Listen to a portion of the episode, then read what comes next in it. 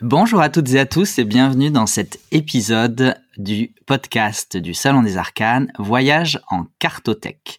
Premier épisode de l'année 2024, donc je euh, profite de cet épisode déjà pour vous adresser mes meilleurs voeux pour cette nouvelle année.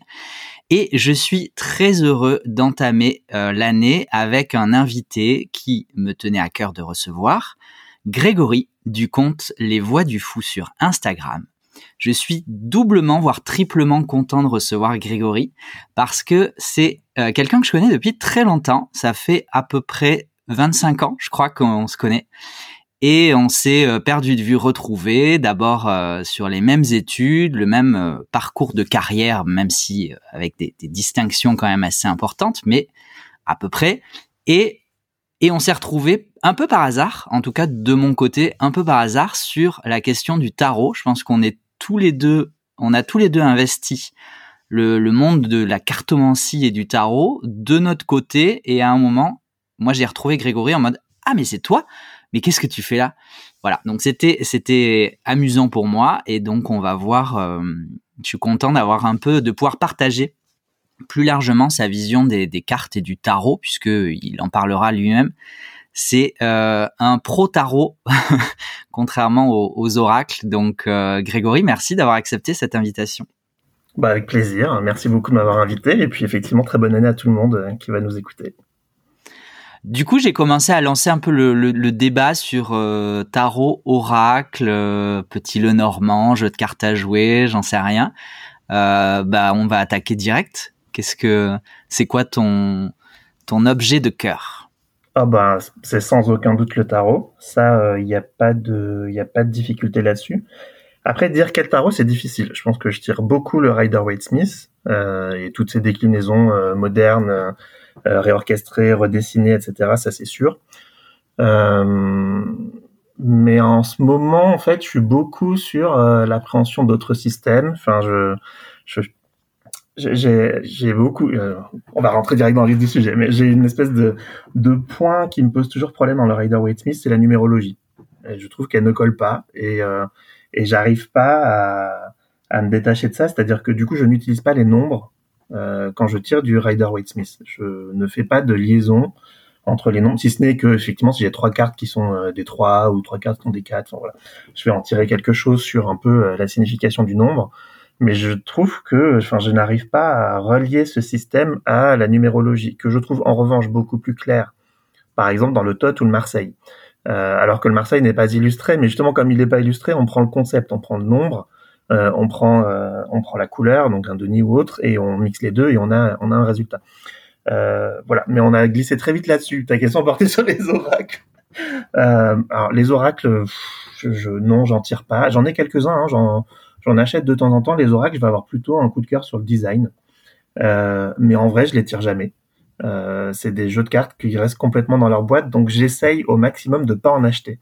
Il y en a qui sont hyper beaux, qui me font vachement envie, et en fait, je sais de toute façon que je ne vais pas les tirer, et donc je sais pas trop ce que je ferai avec. Pour qu'un oracle me plaise et que je puisse avoir envie de tirer les cartes avec, euh, il faut qu'il soit en, fait, j'aime pas réapprendre un système que quelqu'un a conçu alors qu'il existe déjà un système extrêmement clair, extrêmement précis. C'est le tarot. Je veux dire, on peut apprendre le système du tarot, on peut décliner le tarot à l'infini, mais je n'aime pas me cogner un sous-produit du tarot qui reprend euh, soit une imagerie, soit une partie de l'articulation avec des suites, avec des trucs comme ça. Enfin, je, je trouve que c'est souvent des sous-produits, c'est des gens qui déclinent le tarot mais pas le tarot en entier, pas complètement, et qui du coup font leur propre système. Et en fait, ça m'agace. Voilà, je je n'aime pas euh, me replonger dans un système comme ça. Euh, moi, ce que j'aime dans un oracle, j'aime qu'il soit utile tout de suite. Par exemple, euh, le poésie, euh, l'oracle poésie, là, je, je, sais pas si tu vois lequel c'est. Euh, je crois que tu l'as maintenant en boutique, si je dis pas de bêtises, mais je l'avais eu en version indépendante anglaise sur une courte période. Je sais pas si j'en recommanderais puisqu'il est aussi disponible en français. Ouais, c'est ça. Il est en mass market maintenant. Mais celui-là, par exemple, il a des mots-clés hyper lisibles et il a des illustrations euh, qui sont un peu euh, un peu fantastiques, un peu euh, oui, un peu science-fiction. Enfin, je sais pas trop comment dire. Il y a un côté un peu planète, machin. Mais quand je le tire, je, veux dire, je tire une carte, je peux la lire sans même aller ouvrir le livret. Je sais ce qu'elle raconte, je sais l'interpréter. Je peux l'associer à un tarot. Donc cet oracle-là, par exemple, j'aime bien le tirer. Souvent en complément du tarot. mais après les autres, enfin je sais pas, moi quand je tire des cartes avec marqué amour, ça m'agace. Voilà. Enfin je donc du coup je les tire pas. Voilà, c'est des cartes que j'utilise pas du tout. Et le petit le normand, j'ai essayé, mais en, fait c'est je trouve que le tarot il est tellement riche, il y a tellement d'images, il y a tellement de il y a tellement d'allégories, il y a tellement, enfin, tu peux trouver tellement de trucs. Le, normand, je trouve qu'à côté de ça, il y a très peu. Alors, je, sais très bien la réponse qui va être faite. Hein, c'est euh, ouais, mais c'est un sniper. Oui, mais il va directement droit au but, etc. Ouais, mais moi, ça me convient pas dans ma manière de tirer les cartes. Euh, un truc qui va être trop restreint, trop précis, euh, qui me laisse pas le choix à l'interprétation, qui me laisse pas le choix à un peu euh, euh, m'extraire du, du, jeu parce que c'est ça aussi l'intérêt d'avoir plusieurs jeux. Hein. C'est la signification de la carte, mais tu as aussi l'interprétation que quelqu'un en a fait et l'interprétation que toi-même tu as de cette carte refaite par quelqu'un. C'est quand même quelque chose qui est extraordinaire dans le tarot. Et, euh, et ouais, le normand, bah écoute, j'ai essayé, j'avais suivi la formation de Laura. Euh, elle avait fait une petite, euh, alors c'était pas très long, j'avais fait une demi-journée, je crois. Euh, j'avais acheté son livret aussi, et puis je j'accroche pas du tout, je je travaille pas du tout avec. Exclusivement tarot et, et, et, du coup tu, tu parlais de c'est hyper intéressant et c'est tout à fait ça le, la richesse du coup de d'avoir une cartothèque un petit peu conséquente hein, sans vouloir pousser à l'achat mais euh, c'est que la diversité des jeux de tarot qu'on retrouve aujourd'hui permet effectivement d'avoir euh, de pouvoir s'appuyer sur une base euh, solide, voilà, qui a été construite, euh, qui a été argumentée, etc. Euh, même s'il y a, comme tu disais, parfois des des choses qui collent pas complètement ou qui nous conviennent pas complètement. Et à côté de ça, d'avoir la vision, la réinterprétation de quelqu'un et de pouvoir rajouter par-dessus la nôtre. Euh, du coup, si on fait un petit survol rapide de ta cartothèque, t'en es à parce que Grégory, outre euh, d'être un très bon ami à moi, est aussi un de mes meilleurs clients. ouais, bah on en a un peu parlé en off au début là. Euh, on se disait que j'avais une cinquantaine de tarots par étagère et six étagères plus d'autres tarots qui sont dans ma chambre dans des boîtes, donc bien bien 300 je pense à ce jour, bien 300 et t'aimes bien euh, parce que je te vois, euh, tu partages beaucoup sur le sur le compte Les Voix du Fou les achats que tu fais. Euh, tu vas souvent à Londres, euh, t'approvisionner.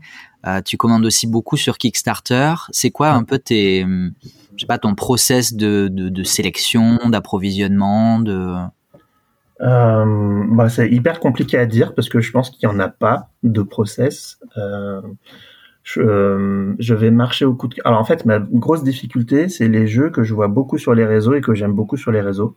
Parce qu'ensuite, quand je les achète, je les ai trop vus et j'ai pas envie d'y toucher. C'est arrivé sur plusieurs jeux euh, que j'ai achetés en fait parce qu'effectivement, on voit une carte, on voit deux cartes, on se dit ouais, il est beau, euh, il y a quelque chose qui me parle là-dedans, on l'achète et puis et puis en fait, il est partout et en fait, il je sais pas, il me parle plus à moi. donc ça, c'est un peu euh, c'est un phénomène assez assez récurrent. Même quand parfois moi j'ai effectivement commandé des jeux sur Kickstarter et je les ai un peu en avance. Euh, je vais bien aimer jouer avec au début et puis ils vont arriver, ils vont être partout et en fait je peux plus les toucher. Alors ce qui est bien c'est que tout ça c'est des phénomènes de mode. Donc en général je sais que je peux poser mon jeu pendant un mois.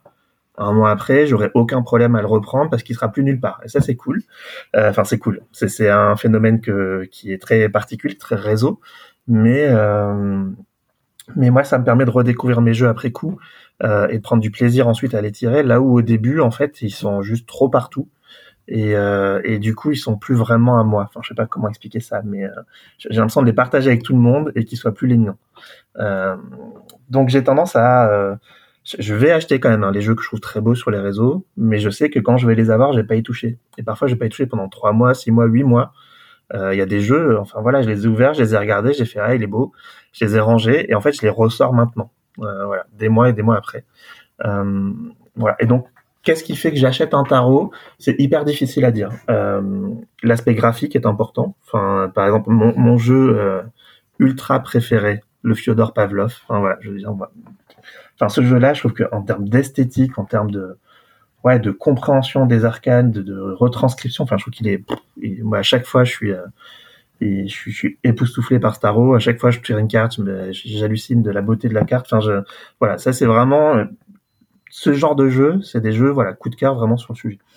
Après, j'achète des jeux parfois quand je vois une carte sur les réseaux et que cette carte, en fait, je la comprends pas ou je la comprends et je me dis, ouais, j'avais jamais vu ça.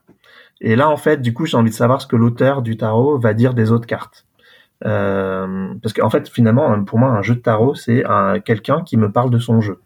Euh, c'est quelqu'un qui t'explique comment il voit un arcade de tarot et comment lui, quand il fait un tirage, il l'interprète. C'est hyper intéressant, franchement. Euh, et même, tu vois, enfin, par exemple, le Fiodor, euh, il est quand même très proche de l'imagerie du Rider-Waite, mais il diffère quand même. Euh, il y a quand même sa vision des choses. Et, euh, et ça, je trouve ça assez intéressant. des jeux comme ça où, enfin, franchement, ouais, tu vois une carte et tu dis, mais mais pourquoi mettre ça? Enfin, pour c'est quoi euh, Pourquoi cette représentation? Qu'est-ce que ça veut dire? Et puis là, tout d'un coup, tu as une illumination, tu dis ouais, mais c'est brillant, c'est une façon complètement différente. Et puis du coup, j'achète le jeu et en fait, euh, j'ai l'impression en regardant les cartes, en lisant le livret, de discuter avec quelqu'un. Euh, enfin, je trouve qu'un jeu de tarot, c'est un livre. Hein. Enfin, je veux dire, on le dit souvent, on lit le tarot. C'est assez intéressant comme mot. Enfin, je veux dire, lire le tarot, c'est lire un livre. Enfin, on lit un livre d'images, on lit une imagerie. Et, et je trouve que ça, c'est vraiment ça fait partie des trucs qui font que moi j'achète beaucoup de tarot. Euh, parce qu'en fait, j'ai l'impression à chaque fois d'en acheter un, de discuter avec quelqu'un, de ah mais toi tu vois la carte comme ça, mais pourquoi euh, Pourquoi tu mets ça euh, C'est bizarre, moi j'ai jamais vu ça, et c'est hyper intéressant, ça enrichit beaucoup. T'as des exemples de jeux comme ça qui t'ont où tu t'es dit tiens je comprends rien, qu'est-ce qu'il a voulu dire Il faudrait que je te retrouve. Bah, par exemple, ouais, le T'as un truc en tête, hein, sinon. Euh... Bon, là, je regardais ma carte quand même Genre le Sakurai Bito, par exemple, il y a dedans des cartes où je me suis dit, ah, c'est marrant, euh, genre, bah, prenant le roi de coupe, euh, au hasard, je la trouve vraiment euh, différente. Enfin, elle a vraiment quelque chose de d'étonnant et en même temps, je trouve que je sais pas si vous voyez euh, comment elle est cette carte, c'est un petit papier avec. C'est un vieux monsieur qui tient une tasse de thé de mémoire. Ouais, exactement. Et je et du coup, enfin, ça me renvoie moi avec ce roi de coupe à quelqu'un de réconfortant, le thé que tu vas prendre chez tes grands-parents, les discussions que tu as un dimanche pluvieux, le feu de cheminée. Je trouve qu'il y a une ambiance qui sort qui est pas du tout l'ambiance que tu trouves quand tu regardes la carte du Rider Waite Smith classique euh, euh, du roi de coupe. Donc enfin, j'aime bien voilà ce genre de choses. J'aime bien euh, les trucs un peu décalés. Et après, j'ai aussi tendance à acheter des jeux que je déteste de prime abord. Voilà, il y a des jeux comme ça, je les vois, je me dis mais euh, franchement, j'ai pas du tout envie de tirer ce jeu-là et euh, et je sais pas pourquoi. Au bout d'un moment, je l'achète et souvent c'est des jeux qu'ensuite j'adore. Euh, c'est ces jeux avec lesquels j'ai ouais une première réaction de rejet. Euh, J'en ai un hyper euh, clair en tête. tu vas le reconnaître. Oui, le Orphic Tarot le est, épuisé euh, à l'heure actuelle. Hein. La, créatrice a pas prévu, je crois, de le, de le réimprimer, en tout cas pas pour l'instant. C'est une créatrice italienne expatriée en, au Japon. Il est très, euh, il, est très particulier effectivement. Il est tout en tout en noir et rouge, euh, avec beaucoup beaucoup de. T'as l'impression que c'est en fait un peu raturé, un peu gribouillé, euh, alors qu'en fait ça représente, euh, c'est inspiré de la mythologie. Tout à fait mythologie grecque, ouais. Et, euh, et en fait, il y a vraiment euh, beaucoup, euh, il y a beaucoup de, de sang, beaucoup de larmes, beaucoup de flammes, beaucoup de dieux. Enfin, de prime abord, il est saturé, quoi. Il est saturé d'imagerie, il est saturé de, de cette couleur, de ce rouge qui te saute aux yeux. Et, et de prime abord aussi, tu peux trouver effectivement les dessins un peu raturés, faits à la va-vite, pas forcément. pas forcément. Ça fait un peu brouillon quand tu parles de saturé. C'était moi brouillon, c'était un peu l'idée que j'en avais. Et, c'est vrai qu'il faut prendre le temps de se plonger. Ça peut donner un peu, il peut donner un peu mal aux yeux, oui, je comprends. bah oui, et en même temps, enfin déjà, je trouve qu'il y a un travail énorme de croisement entre la mythologie et le tarot qui est juste dingue. Enfin, je veux dire, il y a plusieurs cartes, et ça c'est intéressant aussi dans ce jeu. Il y a plusieurs cartes qui sont déclinées euh, en plusieurs dieux. Donc par exemple, tu vas avoir euh, oh, je sais plus, euh, je les ai pas forcément en tête, mais peut-être l'empereur, où tu vas en avoir deux différents, et c'est deux dieux différents. Et c'est vachement intéressant parce que du coup, chaque dieu a ses propres propriétés, ses propres actions, et, euh, et du coup, tu peux voir une carte avec deux aspects différents. Enfin, je le trouve vraiment, déjà, le livret est euh, vraiment extraordinaire, il est très très bon. ensuite, une fois qu'on s'est habitué à cette patte graphique, elle est juste dingue. Enfin, franchement, c'est un parti pris graphique qui est incroyable. Enfin, je trouve qu'il a une puissance et en termes de tarot, pour faire des tirages de l'ombre ou des choses comme ça, mais c'est un tarot euh, il est incroyable quoi, il est vraiment incroyable. Donc voilà, typiquement ce jeu-là, la première fois que je l'ai vu sur ton site, j'ai fait euh, je veux pas du tout ce jeu-là, il me plaît pas du tout. Et puis en fait, je sais pas pourquoi, je suis revenu le voir une fois, deux fois, trois fois. Je me rappelle. sur les réseaux, euh, j'ai regardé plein de cartes, j'ai regardé des tirages, je suis allé voir ce que fait le l'autrice, etc. Et puis finalement, je l'ai commandé et c'est un de mes jeux préférés quoi. Voilà. Donc je sais pas, ça t'aide à comment est-ce que j'achète des jeux Ben c'est hyper intéressant, hyper intéressant, c'est hyper intéressant. Je les achète. Finalement, il y a quand même. Euh, tu disais que tu n'avais pas forcément de process ou de critères. Finalement, il y en a quand même quelques-uns. Ouais, oui. Et puis après, il y a des jeux. Enfin, ça, ça fait partie des trucs un peu bizarres. Des fois, il y a des jeux, je les achète en sachant que je vais jamais tirer les cartes avec, mais parce que le point de vue de l'auteur euh, va m'apporter un truc et que j'ai trop envie de l'étudier. Voilà, j'ai trop envie de regarder les cartes, j'ai trop envie de faire des tirages avec pour voir ce que ça va. Je tirerai jamais les cartes à quelqu'un d'autre avec. Enfin, tu vois, par exemple, il y a des jeux comme ça. C'est des jeux que je vais tirer que pour moi. Euh, et donc ça, euh, ça c'est toujours intéressant. Il y en a d'autres, je sais que je vais juste pas du tout tirer les cartes. Je vais regarder les cartes, les étudier, les comparer avec d'autres, les sortir. Par exemple, quand je fais euh, quand je fais des tableaux et que j'ai envie d'avoir plusieurs visions d'une carte, en général, j'en mets deux ou trois à côté d'autres jeux, et ça me permet d'avoir un peu. Euh, exemple, moi, j'aime pas trop tirer des cartes de précision, tu sais, d'explication. Là, souvent, il y a des gens, ils ont une carte, ils la comprennent pas, ils tirent une deuxième carte. Moi, j'ai plutôt tendance à aller chercher la même carte dans d'autres jeux. Euh, ce qui me donne, euh, c'est, pas, euh, c'est pas une carte complémentaire. Je reste toujours sur la même carte, mais j'ai des visions différentes. C'est comme si, bah, je discutais avec des gens, hein, comme si on était en atelier tarot, comme peut les faire Audrey au Là, on peut faire des petits ateliers tarot. Et en fait, je tire trois cartes qui sont la même carte mais de trois jeux différents. Et en fait, j'ai trois personnes qui me parlent. Et ça, je trouve ça, dingue. Et, justement, ça c'est hyper intéressant parce que parce que je crois que finalement, je connais peu de personnes qui sont impliqué à ce point-là euh, et en plus sans être professionnel. C'est-à-dire que tu as au-delà de la, passion euh, de la carte, tu as surtout la passion de, l'étude de du tarot. Euh, avec donc souvent je parlais, je disais que sur les réseaux tu partageais tes, achats à Londres, etc. je pense que tu, tu te fournis aussi beaucoup bah, chez moi ou à l'étranger, donc sur des, des jeux étrangers anglo-saxons écrits en anglais. Euh, mais tu, tu, partages souvent, généralement, il y a toujours avec tes jeux de cartes, il y a toujours des livres, il y a toujours des ressources. Mm. Euh, et là, tu parlais aussi beaucoup des livrets qui accompagnent les jeux. Mm. Euh, ça, c'est quelque chose qui tu, tu étudies vraiment, quoi. T'es vraiment. Ouais, je commence à avoir une très belle collection de livres sur le tarot. je, enfin, tout comme le tarot est un livre qui me permet de mieux comprendre les arcanes, d'avoir le point de vue de quelqu'un, je trouve que les livres aussi c'est quelque chose d'assez extraordinaire. Alors, je, ce qui est difficile, c'est que les premiers livres que tu vas trouver, ils sont quasiment tous identiques. Euh, C'est-à-dire qu'ils vont tous te faire la revue des cartes. Euh, et ça, je trouve ça hyper chiant. enfin, franchement, c'est, euh, enfin, tu apprends pas grand-chose parce que c'est juste des gens qui déclinent finalement euh, le bouquin original de, de Arthur Waite. Euh, je sais pas comment on dit en français, là, The Pictorial Keys of Tarot. Je sais pas comment. Euh, moi non plus, je, je, crois qu'il a jamais été traduit d'ailleurs, mais. Les, picturales du tarot, ou je sais pas comment on pourrait traduire ça, mais. Euh, et je trouve que c'est souvent la même chose qui revient. Alors, je, avec euh, quand même des bémols. Hein. Par exemple, le boulot qu'a fait Emmanuel Iger sur son bouquin, il est juste dingue. Hein. Enfin, je veux dire, elle a fait une, elle a compensé, elle a compilé énormément de données dans un bouquin. Je pense que les débutants qui prennent ce livre, ils ont un peu de mal avec le, le nombre d'interprétations qu'elle peut te mettre sur une carte. Mais quand tu y reviens après en maîtrisant un peu les, les cartes, c'est c'est passionnant. Mais bon, je trouve que la vraie difficulté, c'est ça, c'est tous les jeux, tous les livres que tu vas trouver, sont des livres d'interprétation des cartes qui disent tous la même chose. Euh, hein, le, magicien, avoir des outils, avoir le, pouvoir, faire des choses, archétype masculin. Ouais, super. Euh, et je trouve que c'est hyper dommage, ça va pas, euh, ça va pas beaucoup plus loin. Alors ces derniers temps, j'arrive à trouver des bouquins qui vont vraiment plus loin. Alors après, il y a des gros, il y a des gros pavés, hein, genre euh, Benebelwen, enfin voilà, ce genre de, de bouquins sur le holistic tarot, par exemple. Là, il y a de la vraie recherche, il y a un taf énorme. Euh, et là, c'est des bouquins que tu peux pas lire en une traite. Hein. Enfin, clairement, euh, il faut y revenir plusieurs fois.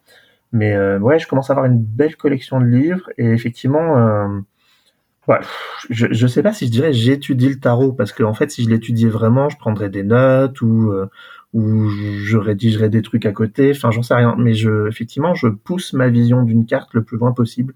Euh, en utilisant la vision des autres, en m'appuyant, en, en, en échangeant, en discutant, en... ouais, j'essaye de, de, de, voir. Euh, en fait, je trouve que c'est presque une vision 360 d'une carte, quoi. En gros, on se met à 10 autour d'une carte, on la regarde tous et on dit ce qu'on voit et on voit pas tous la même chose. Euh, c'est pour ça que d'ailleurs j'avais fait quelques exercices sur mon compte pendant pendant un temps. L'idée c'était euh, que d'abord chacun se rende compte qu'une carte peut dire plusieurs choses. Ça c'est quand même euh, quand on est débutant, on a tendance à apprendre. On apprend ce que dit une carte. T'es quand même bien emmerdé quand t'as, je sais pas moi, l'as de coupe, sphère émotionnelle. Ok.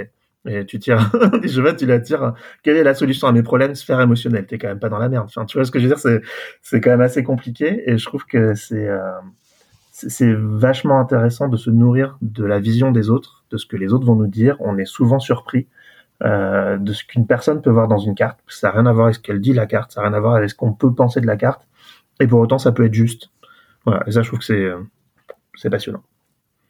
C'est intéressant. N'hésite hein. pas à me couper. Hein. Non, non, mais c'est hyper intéressant. Mais du coup, c'est c'est parce que donc tu, pour pour les personnes qui nous écoutent et qui ne te connaîtraient pas euh, particulièrement, tu t'identifies beaucoup à la reine d'épée. Et donc effectivement, tu as cette, ce côté très structure, euh, le côté aussi d'apprentissage et d'étude des épées, etc. Euh, et en même temps, tu arrives quand même à reconnaître que il y a une diversité telle que dans une carte, une carte ne peut de pas dire exactement la même chose dans telle ou telle situation. Donc finalement, tu, tu, tu sors quand même là un petit peu du cadre très euh, très rigide des, des épées, je trouve. Pour euh, parce qu'on on, le voit, il y a des personnes qui considèrent que euh, la carte elle doit se lire comme ça et ça sera comme ça. Il faut que ça rentre dans, dans la case et si tu la fais pas rentrer dans la case, c'est que t'as pas compris. Euh, et puis il y en a d'autres qui vont complètement réinterpréter le truc en fonction de leur lecture, du contexte, etc.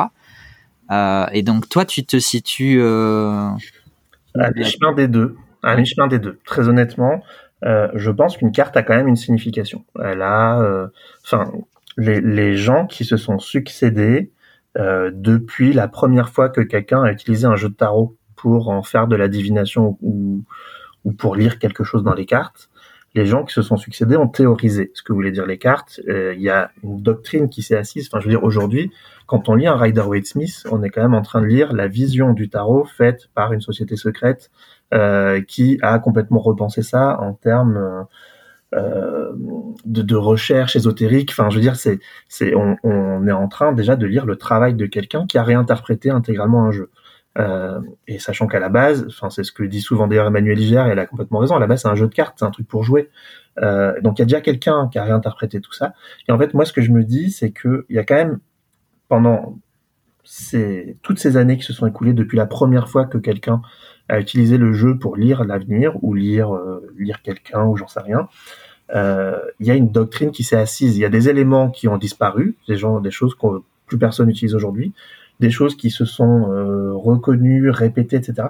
Et je trouve qu'il y a quand même une vraie tradition de, du tarot que je trouve importante d'acquérir et d'être capable aujourd'hui, malgré tout, d'exprimer, parce qu'on s'inscrit quelque part. Alors ça c'est un truc souvent sur les réseaux euh, qui, qui m'agace profondément. Euh, ah euh, je suis euh, héritière d'une sorcière, euh, sorcière de mère en fille depuis 50 générations, j'en sais rien. et puis d'autres qui se revendiquent de dire ah mais moi je n'ai aucune attache, je n'ai aucun lien ésotérique et je tire les cartes quand même. Je trouve que là encore les deux les deux sont justes et sont faux. Enfin je je pense que quand on s'inscrit dans une certaine manière d'apprendre le tarot, d'apprendre les cartes, on s'inscrit dans une tradition et dans un héritage qu'on accepte de prendre. Euh, et ça, je pense que c'est quelque chose que chacun doit bien avoir à l'esprit. Quand tu étudies euh, des auteurs comme, euh, je sais pas moi, Eliphas Lévy, euh, euh Cour de Guévelin, enfin tous ces tous ces auteurs-là qui sont hyper classiques, aujourd'hui un peu old school, un peu décriés peut-être sur certaines manières de faire, mais quand tu les étudies, tu t'inscris dans une tradition et tu t'inscris dans un héritage que tu prends.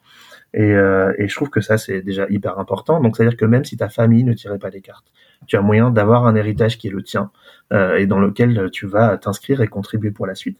Et je trouve que l'inverse est juste aussi, c'est-à-dire que ne pas avoir d'ancêtres, euh, enfin, c'est les deux. C'est-à-dire avoir des ancêtres, c'est hyper difficile. Enfin, avoir des gens avant toi, une ascendance qui tirait les cartes, c'est un héritage que tu veux pas toujours. Enfin, je, je, pour parler de mon cas personnel, ma mère tire les cartes, elle a appris elle-même un agent. Je n'ai jamais voulu apprendre à tirer les cartes avec ma mère parce que je n'ai jamais voulu euh, l'héritage familial qui n'était pas le mien. J'en voulais pas. Et pour autant, tu vois, aujourd'hui, je te parle d'héritage quand je tire les cartes. Et euh, clairement, je tire les cartes. Euh, voilà. Enfin, je, je, c'est une belle contradiction. Je voulais pas de l'héritage et pourtant je suis en plein dedans. Enfin, je pense que encore plus même que que, que ma mère pouvait l'être. Mais euh, voilà. Donc je trouve que euh, avoir une ascendance, c'est pas toujours quelque chose de positif. C'est pas toujours quelque chose de facile à prendre en compte. C'est pas toujours quelque chose d'aidant. Euh, loin de là.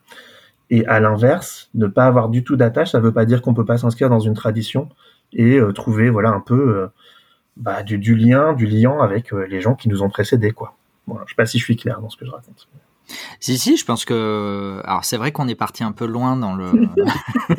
On est très loin de la cartothèque. Effectivement, très loin de la. Oui, mais ça, ça y joue, en fait. Moi, justement, le, but du podcast, c'est aussi d'aller voir au-delà de, du, du, du, simple objet physique. Qu'est-ce que ça. Quelle, quelle place ça prend dans la vie de chacun et, et pourquoi ça prend cette place-là? Et donc. Euh, et donc, pour toi, euh, ce que tu nous exprimes, c'est que tu es allé. Euh, en voulant te détacher d'un héritage familial de sang, euh, tu es allé euh, chercher un héritage euh, familial plus intellectuel, peut-être plus spirituel. voilà, peut-être qu'à un moment, il y aura les, deux pourront se reconnecter et se réunir, mais c'est un peu ce que je pense. Je pense qu'effectivement, c'est partir pour mieux revenir. C'est pour comprendre où on vit, il faut partir, explorer d'autres modes de vie et revenir pour finalement avoir une vision plus objective du, du contexte dans lequel on était. je pense que c'est clairement le cas. Euh, alors après, il y a beaucoup de questions. Euh, bon, ça va aller bien loin là, du coup, mais euh, on en avait un peu discuté à la suite du Tarot Festival et tout. Enfin voilà, je, ma mère commence à avoir des symptômes assez poussés au niveau Alzheimer. Elle commence à, à perdre un peu de sa mémoire. Et en fait, moi, ça réveille énormément de choses là-dessus. C'est-à-dire que cet héritage que j'ai jamais voulu, bientôt, je pourrais peut-être juste pas l'avoir. Et, euh, et, du coup, ça met beaucoup de conflits euh, intellectuels, mentaux. Enfin voilà, il y a vraiment quelque chose là-dessus sur lequel euh, je suis en train de travailler. Mais euh, bon, enfin, c'est passionnant comme, euh, comme sujet. Tu travailles avec le tarot, du coup? Un peu. L'idée, c'est aussi de me faire bientôt un peu accompagner pour justement. En fait, ce que je, n'arrive pas à comprendre, c'est pourquoi justement j'en veux pas. Enfin, tu vois, et ça a toujours été. Hein. je veux dire, depuis petit, je n'ai jamais voulu apprendre. En revanche, j'ai toujours eu des cartes. Genre, mon premier jeu de cartes, je l'ai acheté, j'avais 6 ans. Je... Enfin voilà, ma mère a toujours eu des cartes, j'ai toujours vu tirer les cartes. C'était quoi d'ailleurs comme, euh, comme jeu? Alors le tout premier, alors justement, euh, tu, tu, vois comme quoi déjà dès petit j'étais un peu con, enfin un peu, un peu obtus. Ma mère tirant le Marseille, euh, j'avais acheté un tarot des Égyptiens, je crois. Euh, voilà, j'avais acheté en brocante à 6 balles, hein, je crois. Enfin, c'était vraiment un truc qui, qui valait pas pas grand chose, mais je tirais mes cartes égyptiennes. Voilà. Et en fait, pendant longtemps, euh, je n'ai pas voulu tirer euh, le tarot de Marseille. Peut-être ce qui fait qu'aujourd'hui je tire beaucoup le white d'ailleurs. Hein. Et que je commence à revenir vers le Marseille. Je pense que le tarot, c'est pas mal un révélateur aussi de, ouais, bah de nous, quoi, dans notre manière d'appréhender la vie, les choses.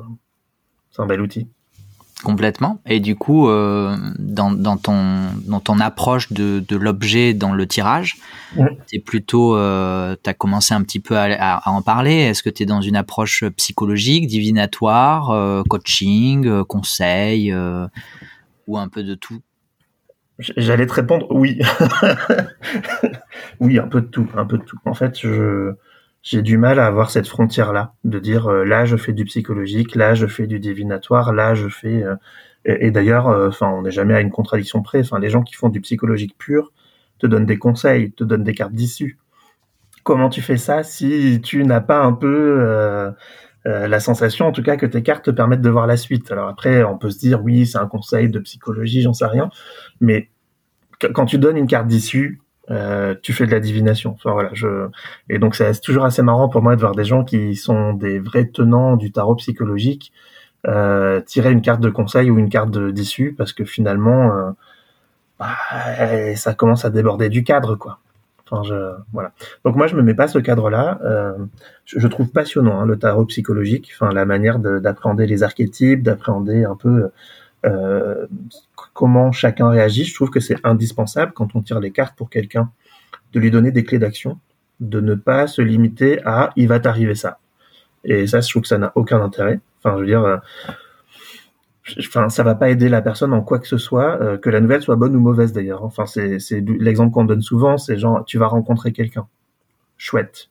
Genre, tu vas le rencontrer au mois de mars. Ok. Et la personne, elle reste sur son canapé à regarder Netflix tout le mois de mars.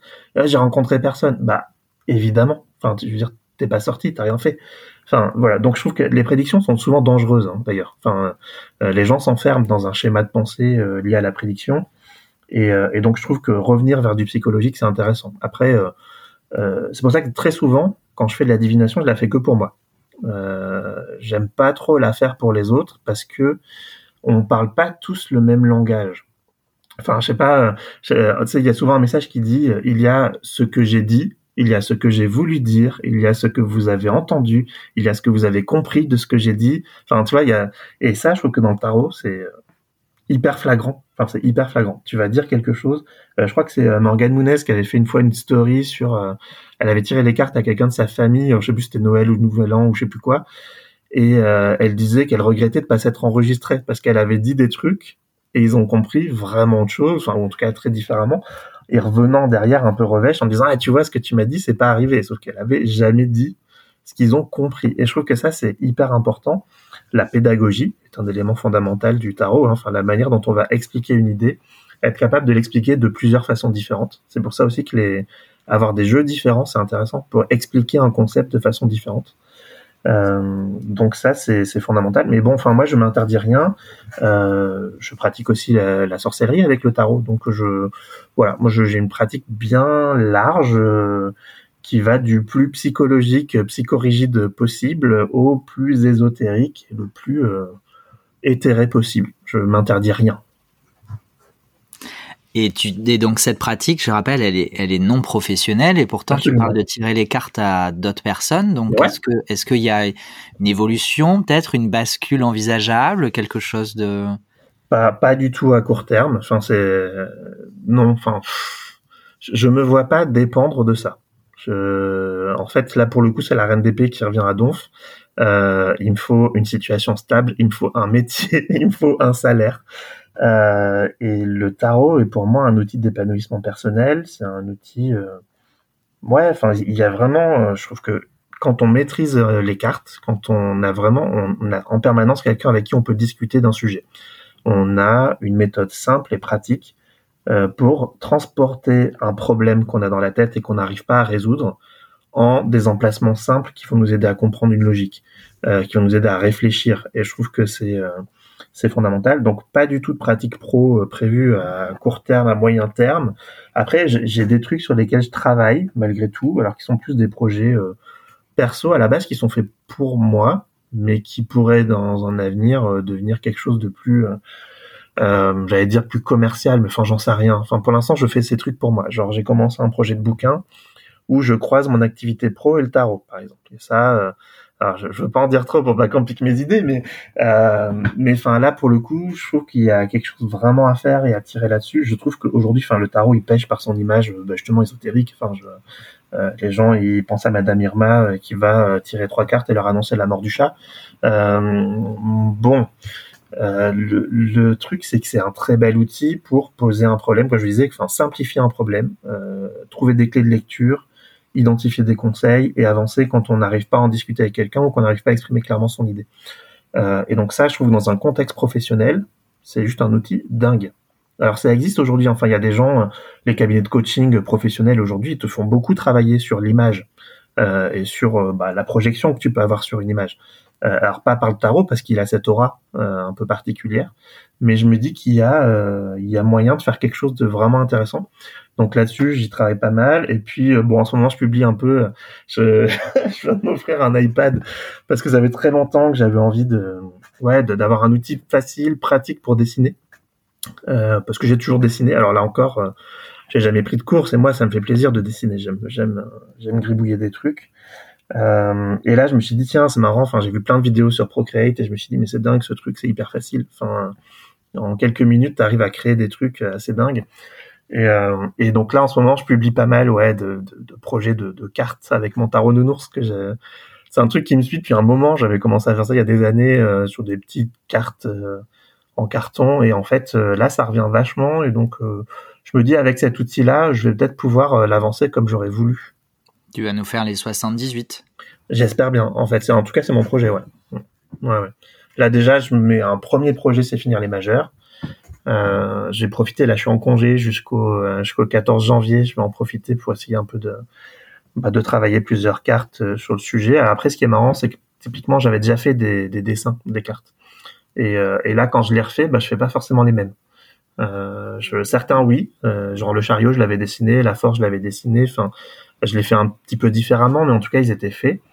Euh, genre l'empereur je l'ai complètement changé par exemple. Enfin voilà, il y a des trucs, euh, voilà, mais c'est marrant, c'est un processus créatif comme un autre, euh, et c'est aussi une manière pour moi bah, de partager ma vision d'une carte un peu différente.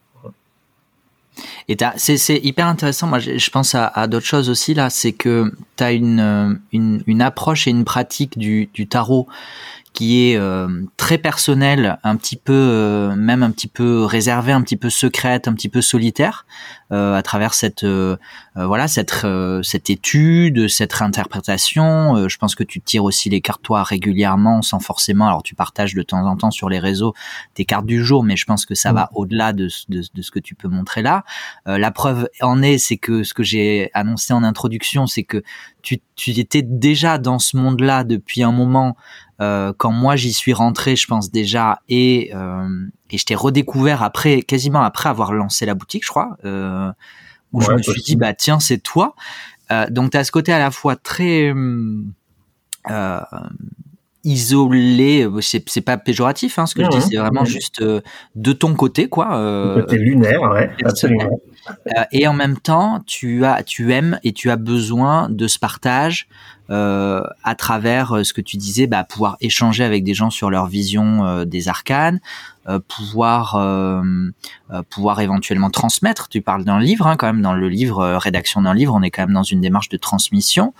Euh, tu, tu parles de la création d'un jeu de cartes. Alors à moins que tu le gardes exclusivement pour toi, peut-être qu'un jour il sera diffusé. Voilà, on sait pas. On sait pas. Euh, on sait pas. Et tu es aussi investi. Enfin, tu fais des ateliers. Tu as même animé des ateliers euh, pour une association. Il y a pas très cette année, je crois. Ouais, l'année dernière. Enfin oui, 2023 quoi. Mais ouais. Donc tu as à la fois ce côté très euh, très solitaire, très isolé, un peu ermite de je j'ai ma pratique à moi. Euh, tu parlais aussi de sorcellerie, etc. Je sais pas si on pourra euh, creuser, ça peut être intéressant, mais on n'est pas obligé. Et, et d'un autre côté, tu as tout ce partage là avec les gens hyper nécessaire. Et je trouve que la balance et l'équilibre entre les deux est hyper intéressante.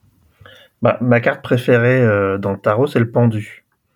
Et, euh, le pendu, on dit souvent, il est ni vivant ni mort, il est entre deux, mondes, quoi. Il est un peu au milieu des, sujets.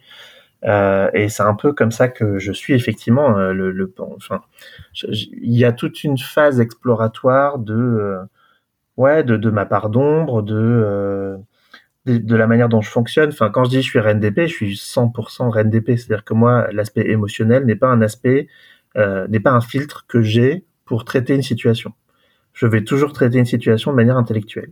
Euh, pourquoi? Enfin, tu vois, pourquoi Pourquoi je réagis comme ça? Qu'est-ce qui fait que c'est pas du tout le cas euh, des membres de ma famille, par exemple? Enfin, je, on est très différents. Euh, pourquoi est-ce que moi j'ai ce spectre-là? Pourquoi est-ce que moi je réagis comme ça? Enfin, c'est des questions qui sont hyper intéressantes à se poser. Euh, donc ça, ouais, absolument. Et euh, pour venir, oui, plus largement, bah, les voix du fou à la base, c'était un compte que j'ai créé pour être mon journal de tirage. Donc à la base, je faisais juste des tirages que je partageais sur les voix du fou.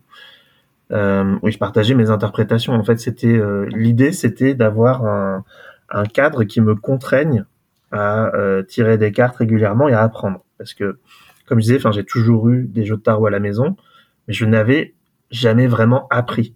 Enfin, je, voilà, je, lisais les livrets, les trucs comme ça. Enfin, et à partir du moment où je me suis décidé à apprendre, je me suis dit que ce serait quand même bien d'avoir un, Enfin, moi, je moi, j'arrive pas à journaler. Enfin, typiquement, j'arrive pas à ouvrir un cahier et à prendre une demi-heure pour me poser, écrire quelque chose. Souvent, quand je tire les cartes du jour, par exemple, je sais bien avec qui j'en discutais, qui me disaient, mais comment t'arrives à prendre le temps de faire ça? Mais les gars, je prends pas le temps. Alors, en fait, je, je, je, il faut, il faut imaginer le matin, genre, je suis en costume, euh, j'ai mon sac, j'ai mis mon manteau, je tire trois cartes, je les mets sur le truc, je les prends en photo et je pars. Et dans les transports, j'écris ma petite interprétation, je le partage. C'est pas du tout, genre je suis pas là à dire ah, hmm, oh, quelles sont les cartes du jour? Non, pas du tout. C'est vraiment un espèce de de réflexe comme ça. Et Instagram était très bien pour ça. C'est-à-dire que genre t'as l'image, tu mets quelques mots d'interprétation et c'était très bien. Donc là, c'était ma vision initiale de d'Instagram. Et puis au bout d'un moment, bah, plus j'ai progressé dans ma pratique, plus je trouvais que ça servait à rien en fait de journaler comme ça. Enfin, je je, je, je voyais plus l'intérêt parce qu'en fait plus tu t'améliores dans ta pratique, plus tu vas profondeur dans les dans les questions. Plus tu vas aller rechercher des choses qui sont hyper personnelles. Enfin, des fois, tu vas tirer des cartes et tu vas dire, tu prends un truc en pleine poire et, euh, et en fait, t'as pas forcément envie de le mettre sur les réseaux sociaux. Et du coup, ça, ça m'a un peu euh, arrêté. C'est-à-dire, je me suis dit, en fait, il me faut un autre support euh, pour écrire ces trucs-là qui, qui m'arrivent. Et en même temps, j'ai pas envie de journaler et en même temps, j'ai envie de faire ça. Donc, du coup, à un moment, j'ai foutu tout mon compte en archive et je me suis dit, bon, bah, qu'est-ce que j'en fais de ce compte? Enfin, voilà. Et je l'ai laissé un peu en jachère pendant un petit moment jusqu'à revenir avec euh, bah, des exercices. Parce que euh, bah, là, on penche sur le deuxième côté euh, que, tu, que tu mettais en avant, c'est ce besoin effectivement de discuter, ce besoin d'échanger. Alors après, sous couvert d'exercice, l'idée c'était qu'il y ait une discussion qui se crée et qui soit assez facile. Enfin, voilà, je faisais des exercices que j'essayais de faire un peu ludique, un peu marrant. Enfin, Genre, je sais pas, dans les derniers, j'avais fait la marieuse, je trouvais ça marrant, tirais plusieurs cartes. Ça, c'est la princesse, vous êtes la marieuse. Voilà, ça, c'est prince 1, ça, c'est prince 2, ça, c'est prince 3. Lequel est le meilleur pour elle? Voilà. Et en fait, c'est des trucs assez marrants. J'avais fait poison anti-poison. Genre, euh, euh, un patient arrive, vous êtes à l'hôpital, vous êtes aux urgences, un, un patient arrive, il a été empoisonné. Et son poison, c'est, je sais pas moi, le soleil. Voilà. Et euh, quel est le contrepoison? Qu'est-ce que vous qu'est-ce que vous devez lui prescrire? Voilà. Je trouve que c'est c'est des petites logiques qui sont et il n'y a pas de réponse. Hein. Enfin, je veux dire, j'ai pas de réponse toute faite. Euh, le contrepoison du soleil, ça dépend ce que tu vois dans le soleil. Enfin, c'est donc c'est assez intéressant. Les gens vont venir discuter, etc. Donc ça, c'était cool. J'ai fait ça pendant un petit moment jusqu'à ce qu'au bout d'un moment, euh, bah, c'est quand même beaucoup de boulot, euh, pas beaucoup de temps pour ma part. Euh, un gros projet en 2023 avec un concours hyper exigeant euh, que j'ai préparé sur toute l'année et un boulot en temps normal qui euh, m'a pas laissé de temps. Et donc j'ai petit à petit arrêté de poster des trucs. Aussi un peu une crise existentielle hein, du tarot. Euh, enfin du, du, tarot sur les réseaux hein, je veux dire. Euh, pas pas du tarot dans ma vie. Et a j'ai l'impression que là il est là définitivement. Enfin j'ai l'impression qu'il partira jamais. Euh, mais mais le tarot sur les réseaux bon voilà. Je je, trouve qu'on n'arrive pas à créer cette euh, ouais ce réseau, cette comment dire cette émulation de gens qui sont là pour découvrir, pour apprendre et pour avancer ensemble, euh, sans qu'il y ait tout de suite un rapport commercial, quelque chose à vendre, un truc. Moi, j'en ai marre qu'on essaie de me vendre des trucs. J'en ai marre qu'on me vende euh, une masterclass, qu'on vende euh, une formation, euh, je sais pas quoi, avec ah 45 vidéos qui font l'équivalent de 8 heures de cours avec un feuillet de 30 pages, sachant que sur les 30 pages, il y en a 12 euh, c'est des photos euh, en grand format. Enfin, ça m'exaspère. Et en fait, on voit beaucoup, beaucoup ça sur les réseaux. Et pourtant, avec des gens qui, je pense, ont vraiment des choses à donner euh, et qui, du coup, moi, me saturent complètement. Et, et, ça a tellement saturé mes réseaux que j'avais plus envie d'y être. Enfin, je sais pas si, je sais pas si tu vois, mais et du coup, j'ai plus, j'ai arrêté de poster euh, parce que en fait ouais j'étais saturé de ce de ce truc commercial qui commençait à me bouffer quoi. Euh... et t'as senti une basse t'as senti un changement euh... ouais. mais oui, est-ce que c'est est-ce que ce changement de point de vue il, il est pas venu de toi non plus au fur et à mesure de bah, de ton évolution non, et de ta pratique? Non je pense que euh, je pense que quand j'ai commencé à vraiment m'investir sur le tarot on était quasiment à un point de bascule. C'était un peu avant que tout le monde, euh, enfin tu sais, qu'il y ait cette grosse vague euh, du regain du tarot, qui est tous ces gens qui s'y remettent, tous ces gens qui passent en professionnel. Et, donc, en 2020 que... avec une certaine pandémie qu'on ne nommera pas. Absolument, ouais, tout à fait. Bah, qui, ce qui est logique, hein. enfin je veux dire, la pandémie a obligé tout le monde à se retrouver en mode ermite. Et l'ermite, il cogite. Hein. Enfin, je veux dire, il n'y a, pas de, y a pas de doute. Il y a un moment, il faut bien se poser des questions. Euh, donc, moi, je trouve ça très bien. Hein. Je veux dire, euh, il faut séparer les deux choses. Je trouve ça hyper bien que le tarot retrouve une place importante, que beaucoup de gens l'utilisent pour poser leurs questions, etc. Je trouve qu'on a une époque où euh, il est assez fondamental de euh, lâcher son écran cinq minutes, sortir un jeu de cartes, poser une question, se poser comme ça, discuter avec d'autres gens. C'est vraiment, euh, c'est vraiment un outil majeur. Mais donc je suis hyper moi content que le tarot soit beaucoup démocratisé, qu'il soit revenu dans la vie de beaucoup de gens. Le pendant, c'est qu'évidemment beaucoup de gens font du business sur le tarot euh, et, euh, et je trouve que ça, ça, sur les réseaux sociaux en tout cas, j'ai vu une bascule. J'ai vu une bascule de, de gens qui étaient là en train d'apprendre, partager des exercices, partager des challenges qui étaient toujours gratuits. Enfin, alors, ils pouvaient faire quelques prestations de tarot, mais voilà, à des gens qui se sont beaucoup professionnalisés. Et, euh, et en fait, aujourd'hui, enfin, je trouve que c'est beaucoup saturé de ça. C'est beaucoup saturé d'offres commerciales. alors il n'y a pas que ça, hein, évidemment, mais je trouve qu'avec l'algorithme, parce qu'évidemment, enfin, les gens qui ont une pratique commerciale, ils ont une bonne connaissance de l'algorithme et de la manière dont ils doivent être exposés euh, pour que l'algorithme les mette en avant. Euh, et du coup, évidemment, les gens qui ont une pratique commerciale postent beaucoup plus euh, avec les bons éléments pour l'algorithme et donc ils sont ultra visibles. Ce qui écrase un peu tout le reste aussi. Enfin bon bref, je, je sais pas si c'était ça la question que tu voulais me poser, mais en tout cas ça, c'est quelque chose qui a fait que moi j'ai eu un gros retrait des réseaux, des réseaux sociaux. Enfin je, enfin moi je suis que sur Instagram, hein, on va pas se mentir. les autres j'ai pas envie, j'ai pas envie d'y être, j'ai pas envie de multiplier les choses. Euh, Instagram était aussi un peu trop étroit sur euh, les exercices que j'avais envie de faire, sur euh, les textes que j'avais envie d'écrire. Enfin, je, voilà. Donc ça aussi, ça m'a beaucoup posé question. Est-ce qu'Instagram est la bonne plateforme ou pas? Et tu parlais tout à l'heure de, des ateliers que j'ai pu. Enfin, j'en ai fait que. J'en ai fait un officiellement pendant un week-end et un autre un peu informel entre entre gens de bonne compagnie avec l'association Étrange Tarot. Et ça, pour le coup, c'est vraiment un regain pour moi de un, gros souffle, quoi. Enfin, je veux dire, c'est une association. Il n'y a pas de logique commerciale. Alors effectivement, les gens euh, payent une, partie, enfin, mais euh, c'est pour permettre de financer euh, bah, le fonctionnement de l'assaut, les choses comme ça. Enfin, c'est vraiment très peu financièrement, ça coûte pas cher du tout. Ils ont organisé, alors enfin, peut-être que tu invites Célie d'ailleurs pour en parler plus avant. Je vais pas parler peut-être trop de l'assaut, mais je laisserai ça, je laisserai ça à Célie. Mais mais je trouve que c'est une asso qui m'a redonné un vrai souffle parce que ce sont des gens qui sont dans la même démarche que moi, c'est-à-dire apprendre, partager, euh, comprendre le tarot et, euh, et puis le plaisir de se retrouver, de se tirer les cartes, etc. Et donc du coup, avec cet asso-là, effectivement, il m'avait demandé d'intervenir au premier week-end qu'ils avaient organisé. Alors c'est du côté de Bayeux, hein, c'est en Normandie. Alors c'est trop marrant parce que moi je vais à Bayeux hyper souvent depuis plusieurs années. Euh, J'y vais, euh, je sais pas, quatre fois par an, hein, quatre cinq fois par an. Euh, et on s'était jamais croisés. Et donc depuis, à chaque fois que j'y vais, on se voit. D'ailleurs, j'y vais, j'y vais à la fin de la semaine. ça va être sympa. On va se faire une petite soirée tarot encore. Euh, mais euh, donc cette asso, elle est vraiment cool. Le week-end, il était génial. On était vraiment pas très nombreux. On était, je sais pas, une vingtaine. Et, euh, et donc il y avait. Euh, alors c'est une asso qui est à la fois sur le tarot et sur les arts sorciers. Et donc il y avait deux sous-groupes pendant le week-end, un sous-groupe spécifique tarot et un sous-groupe plus spécifique bah, magie des campagnes, enfin ce genre de choses.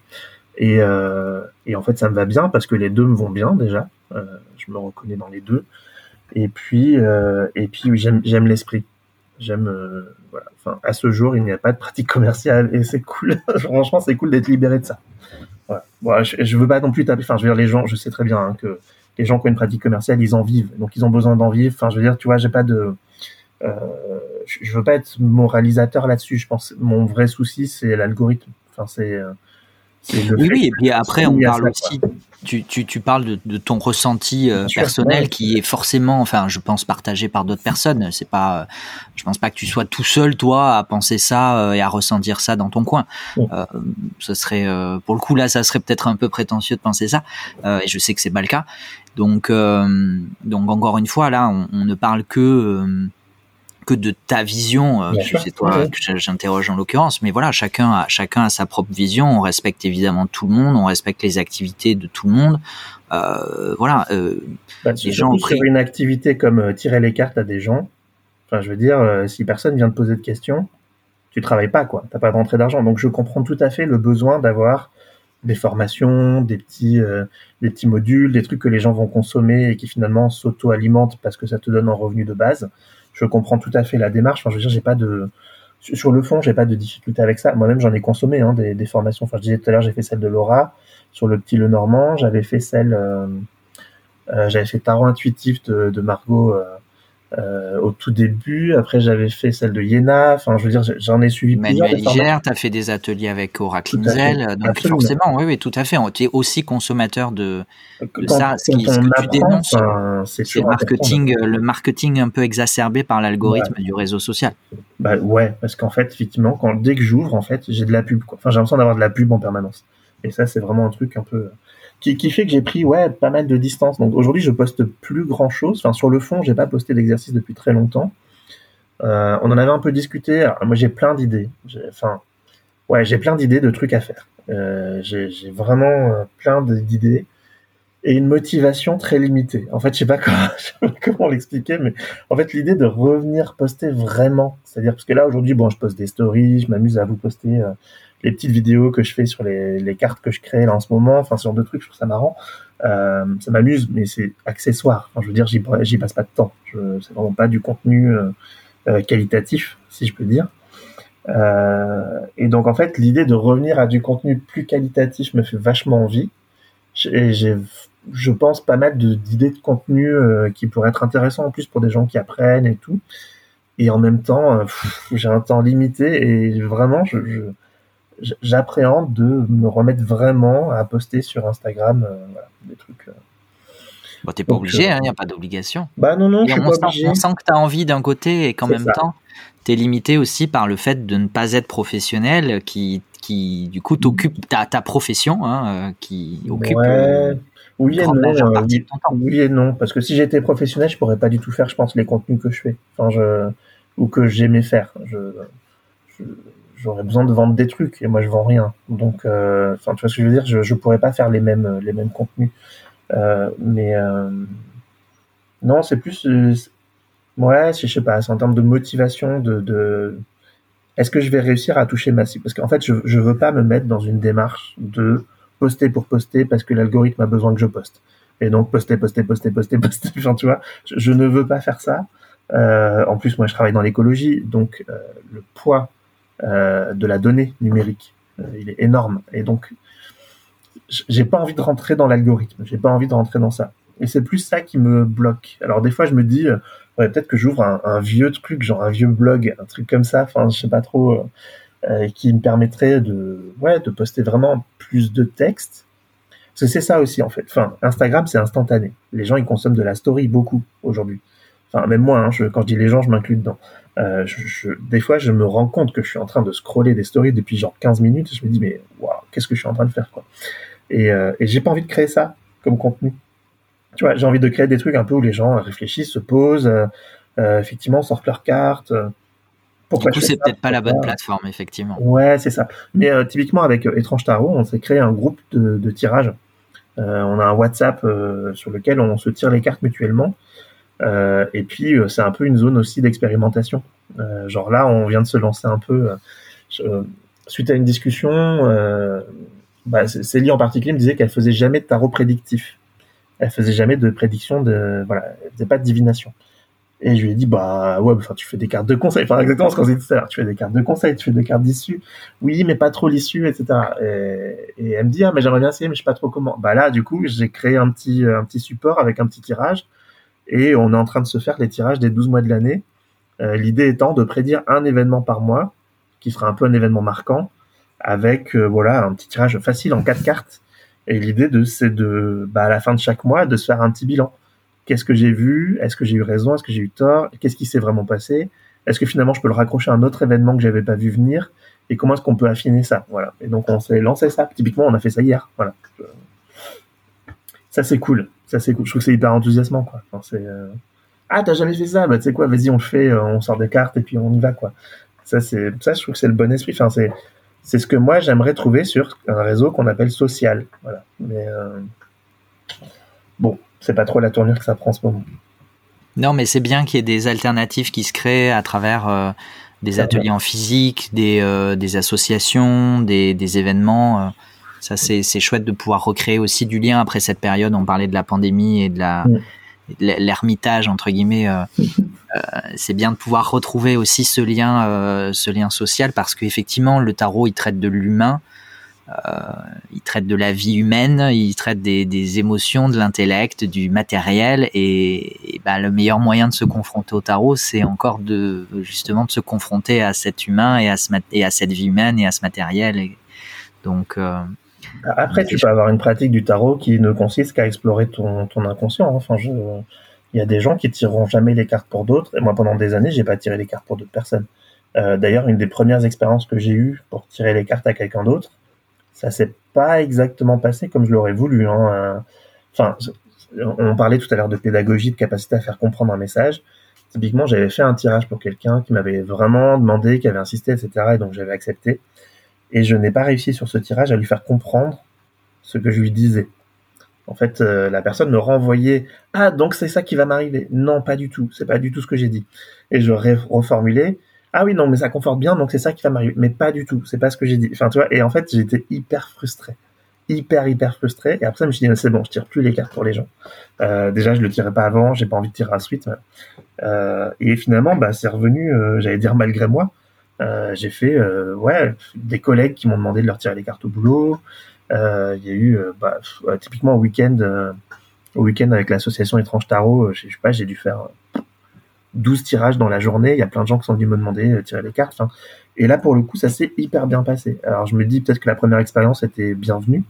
Elle était là pour me rappeler que on parle pas tous la même langue, même si on parle tous français, mais, euh, mais pas de la même manière. Enfin voilà, mais bon.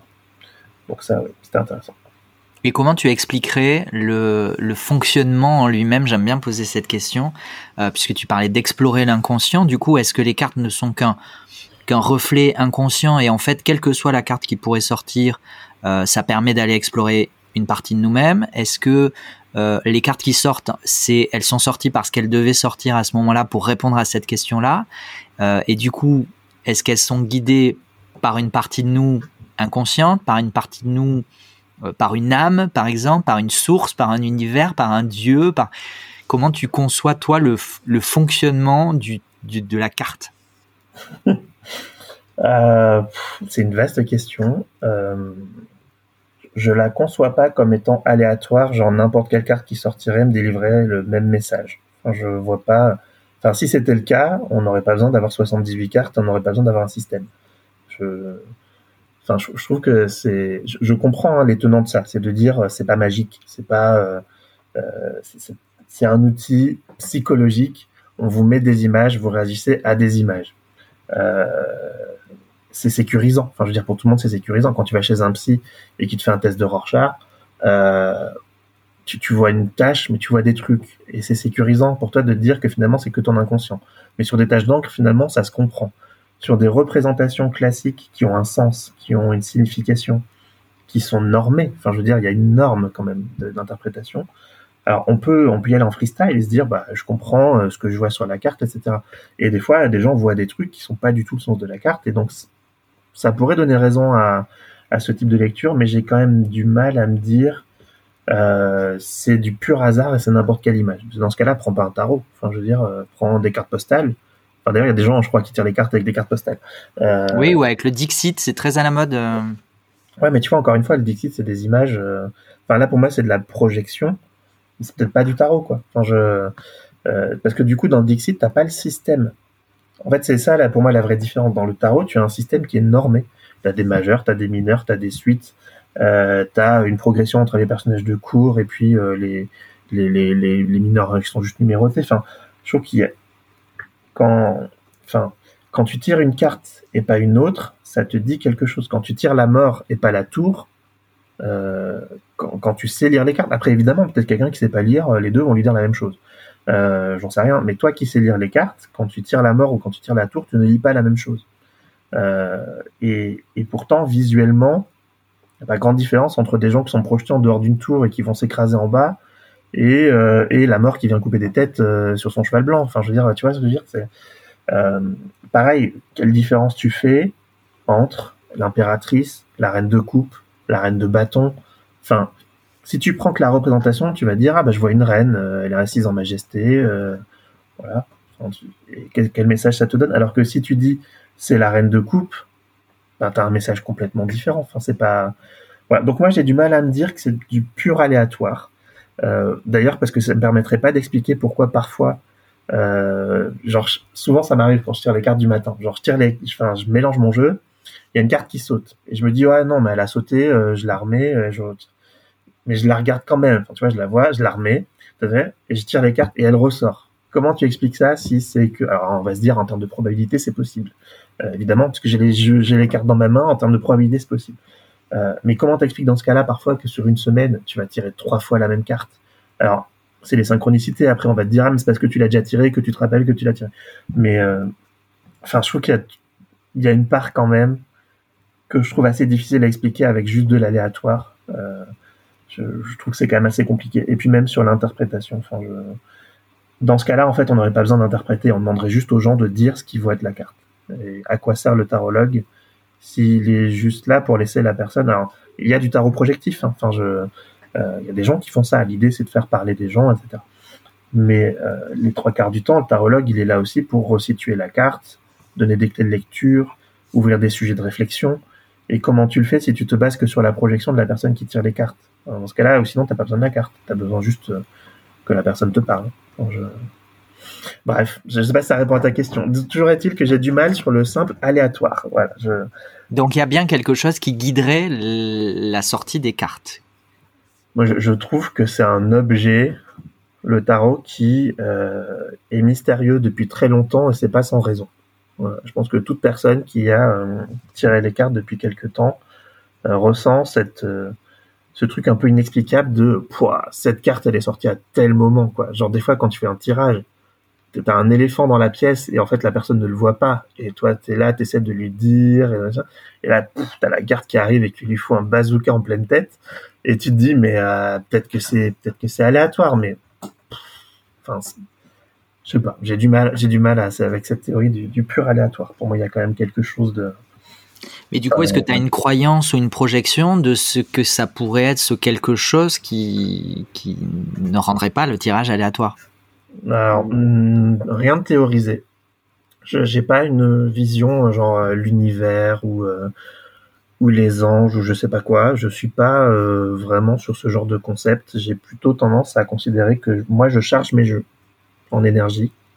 je les purifie. Enfin, j'ai ce genre de pratiques-là qui sont un peu J'adore ça aussi quand je vois sur les réseaux. Ouais, pas besoin de purifier, mais tu as besoin si, si, ça, si tu ressens le besoin, t'en as besoin. Enfin, tu vois ce que je veux dire? C'est euh... oui, c'est pas obligé, mais si toi t'as envie de le faire, rien ne t'empêche de le faire. Enfin, tu vois, mets tes croyances quoi, mais mets ce que t'as envie. Euh... et donc moi, je les purifie, moi je les recharge beaucoup, euh... mais à mon énergie.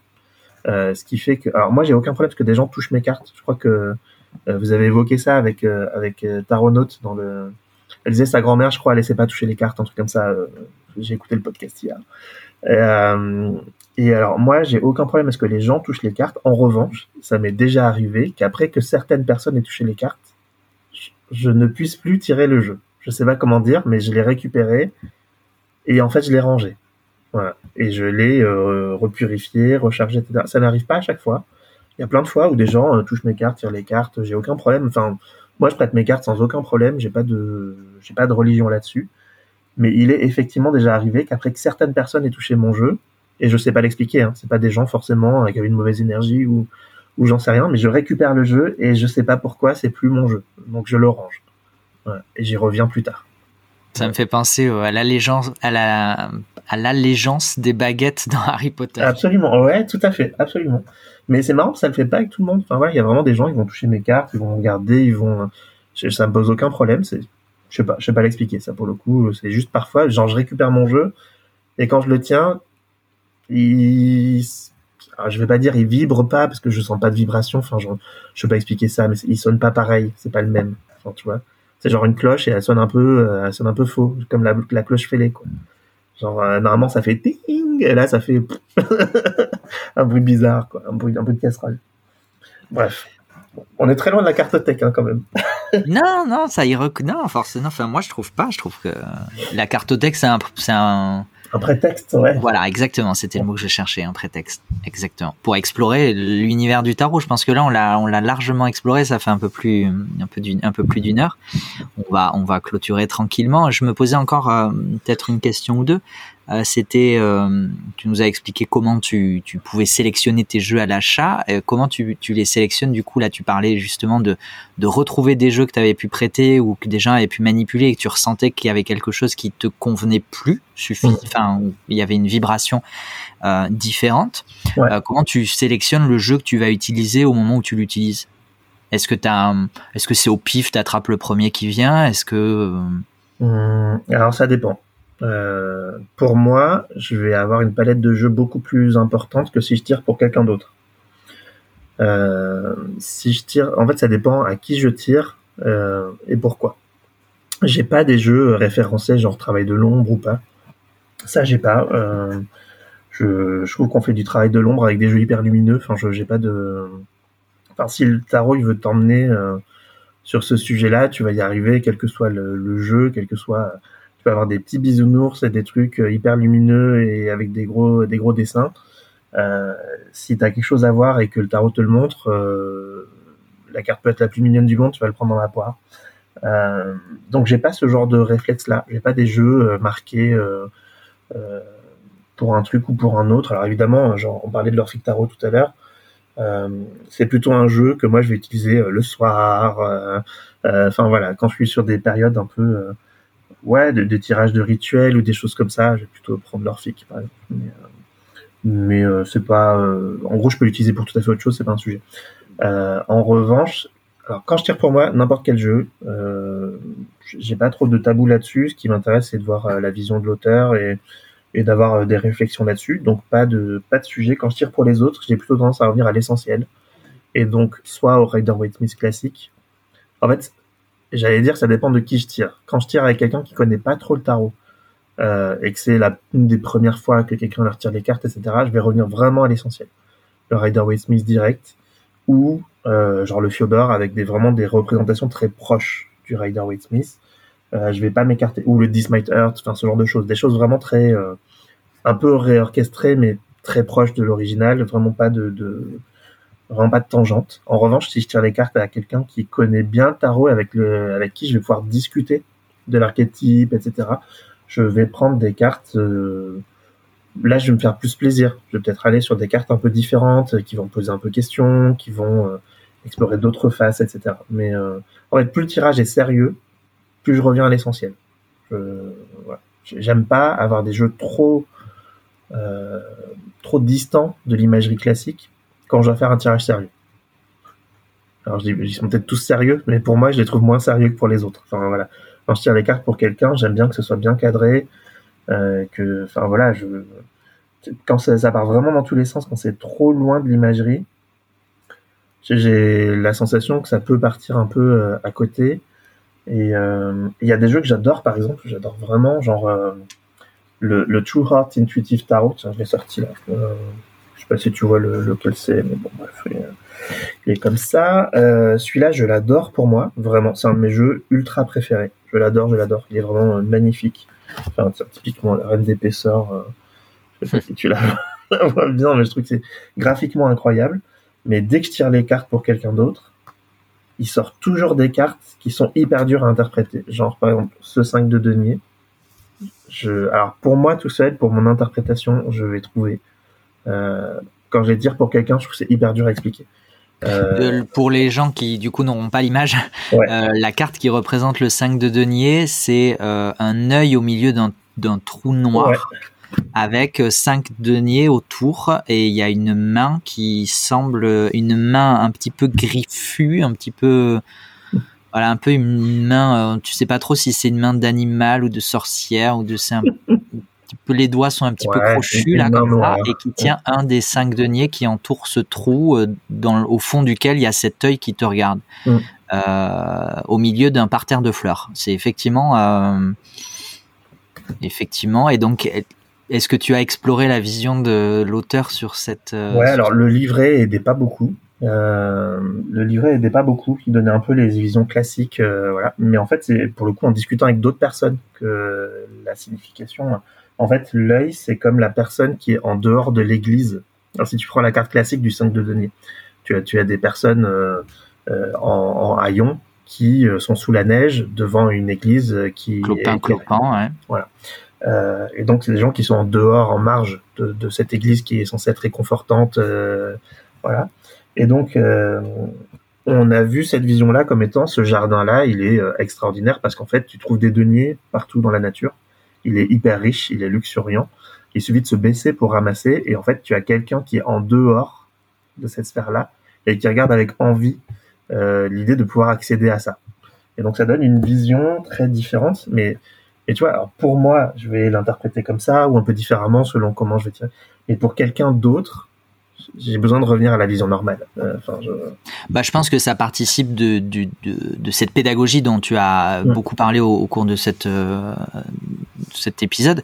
Euh, cette pédagogie, euh, justement, euh, voilà, je, je, effectivement, je vais pas revenir sur sur cette expression parce qu'elle, en plus, littéralement, elle est très très longue entre ce qu'on a envie de dire, ce qu'on dit, ce que les autres mm. comprennent, ce que les autres ont envie de comprendre, etc., etc., etc.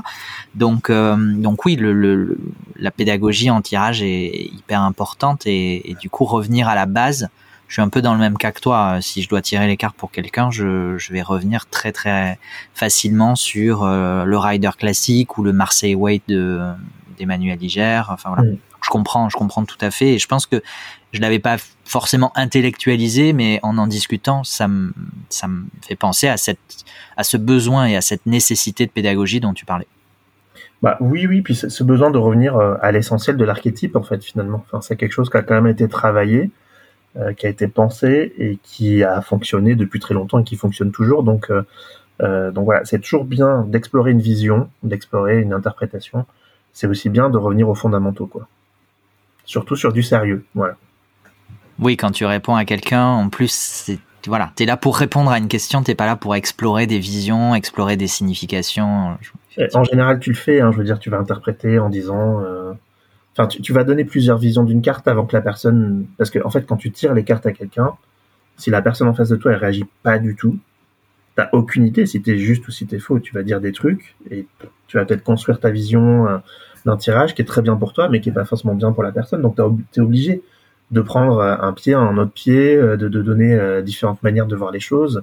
Enfin, je sais pas, tu, tu, prends un 6 d'épée, tu vas dire c'est le voyage, ou tu vas dire c'est le voyage et c'est pas la destination, ou tu vas dire c'est protéger les choses auxquelles on tient, ou c'est essayer de s'éloigner des, des problèmes. Enfin, tu as plusieurs façons de voir la carte. Il y en a une qui va coller. Et, euh, en fait, parfois, tu es obligé de passer par un petit peu tout. Tu sors tout ton référentiel, tu es là. oui, c'est comme tel truc ou c'est comme telle chose. Tu vas donner des images, tu vas reprendre de la pop culture. Enfin, euh, voilà, c'est euh, c'est ça qui est chouette.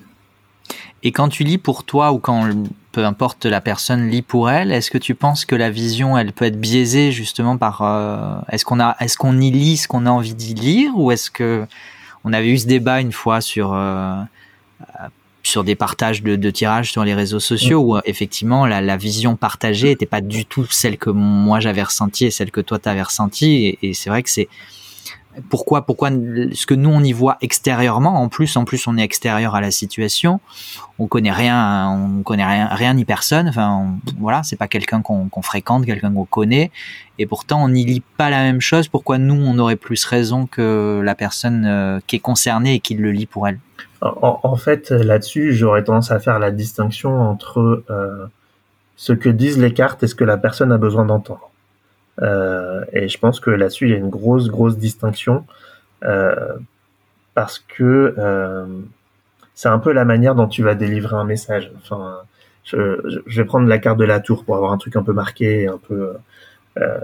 la carte de la tour sort. Techniquement, quand tu interprètes la tour, tu vas dire un événement fracassant, tu vas dire quelque chose qui va être euh, démoli, quelque chose qui va être euh, voilà euh, assez inattendu, quelque chose de, de, de, fort, quelque chose qui va déconstruire des choses de manière très importante. et donc tu peux dire ça à quelqu'un, ou tu peux aussi dire avec cette carte, je vois l'opportunité de construire quelque chose. Je vois un système qui tombe, mais l'opportunité de réutiliser les briques pour construire des choses. Et donc très souvent, en fait, un des travers que moi je vois, c'est que les, les personnes qui lisent les cartes ont tendance à lire ce qu'elles pensent que la personne a besoin d'entendre. Et donc elles vont effectivement utiliser genre la mort, la mort c'est pas grave, c'est génial, c'est la transformation. Ça, ça m'exaspère. Même quand elles le lisent pour elles, du coup. Ouais, ça m'exaspère de ouf.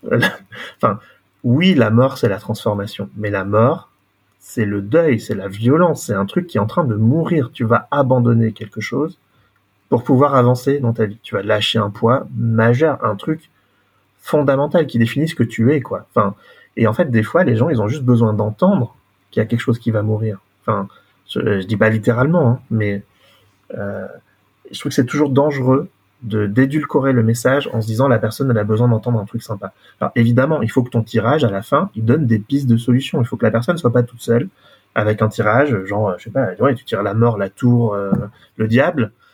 Euh, bon, bah allez, bonne journée, hein, salut. Tu peux pas laisser la personne avec ça, euh, mais tu peux pas non plus lire toutes ces cartes de manière sympa.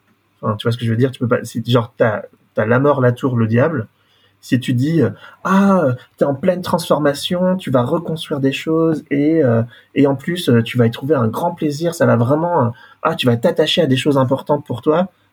Oui, tu peux lire ça, mais tu peux tu peux peut-être donner un autre message qui est attention, tu rentres sur une période un peu compliquée. Enfin voilà, si tu rentres vraiment sur une période qui est complexe pour toi, on voit que c'est une période de transformation majeure, un peu violente, un peu, un peu rude, quoi. Il va y avoir des événements pas simples. Euh, il va y avoir des personnes qui vont graviter autour de toi qui seront pas forcément bonnes pour toi. Enfin, tu vois, tu peux. Et là, dans ce cas-là, il faut trouver d'autres cartes. Évidemment, il faut tirer des cartes de conseil, il faut tirer des cartes euh, pour aider la personne à avancer. Mais donc, je pense qu'effectivement, d'abord, c'est hyper dur d'être objectif dans une lecture de cartes. Euh, ce qui fait d'ailleurs que tu as plein d'interprétations différentes euh, d'une carte et que tu plein de visions, c'est parce que c'est subjectif. Donc forcément, ça l'est. Après, le gros problème, c'est quand ça devient uniquement subjectif et qu'on n'arrive pas à se redonner le cadre de lecture d'un tarot. pour, moi, c'est un point fondamental. Enfin, je, euh, la structure du tarot, elle est faite pour être comprise et lue. Enfin, je, euh, évidemment, des gens qui ont beaucoup d'intuition, qui ont une connexion avec euh, ce qu'ils veulent, hein, des guides avec l'univers ou je ne sais pas quoi, ils peuvent prendre le tarot et le lire immédiatement et, euh, trouver des choses dedans et passer des messages, etc. Mais quand tu connais le système, quand tu connais ce qu'une carte veut dire et pas l'autre, euh, enfin tu vois, que, veut dire le 10 de bâton que ne dit pas le 10 d'épée? Euh, Et inversement, enfin, euh, tu vois, tu as des cartes comme ça qui sont des cartes un peu fortes. Que, que, dit un 9 de bâton par rapport à un 10 de bâton? Euh, et quelle est la différence entre un 9 de bâton et un 7 de bâton? Enfin, tu vois, il y a des cartes comme ça. Graphiquement, tu peux tirer à peu près les mêmes interprétations, mais elles ne disent pas la même chose. Euh, et je pense que les personnes qui perdent un peu trop de vue ce cadre-là ont tendance à rentrer complètement dans la subjectivité et finalement à ne plus entendre le message qui serait le bon pour eux. Euh, donc, ouais, moi bien souvent, j'ai d'ailleurs souvent quand on tire les cartes à plusieurs, euh, je dis un truc que Emmanuel Gère m'avait dit lis la carte. ne lis pas ce que tu as envie lis la carte. Euh, et ça, c'est souvent vrai en plus dans les cartes inversées.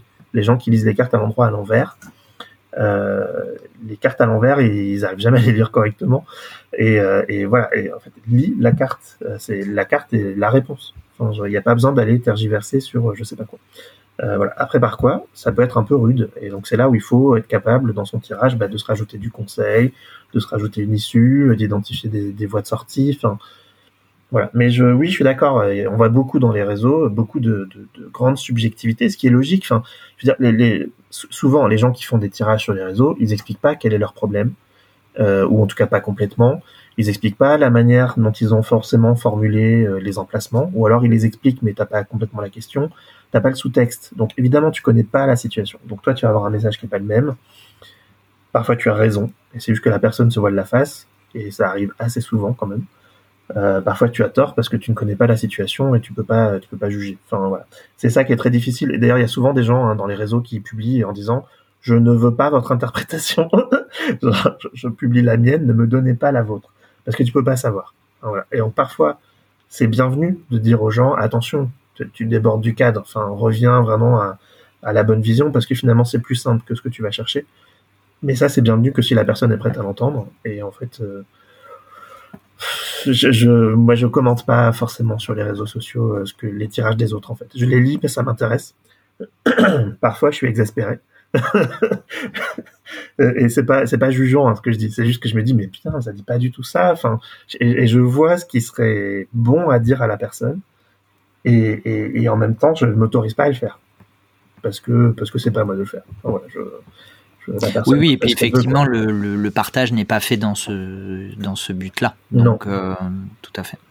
Non, non. Et les, les, les, avis, les conseils non sollicités sont à proscrire, même si parfois on a l'impression qu'on qu'on pourrait potentiellement aider, ne serait-ce qu'à voir peut-être le tirage d'une façon un petit peu différente, mais c'est pas le la, la, porte. Souvent, on voit dans le ton de la publication, hein. enfin la manière dont la personne écrit la publication. En fait, si tu vois que c'est un ton agacé, énervé ou déprimé, tu sais que de toute façon, ça sert à rien de donner ta vision des cartes parce que c'est pas l'objet. Enfin, je, la personne est dans, en train de vivre une émotion euh, qu'elle transcrit dans ses cartes. Et donc, de toute façon, tu peux donner toutes les interprétations que tu veux.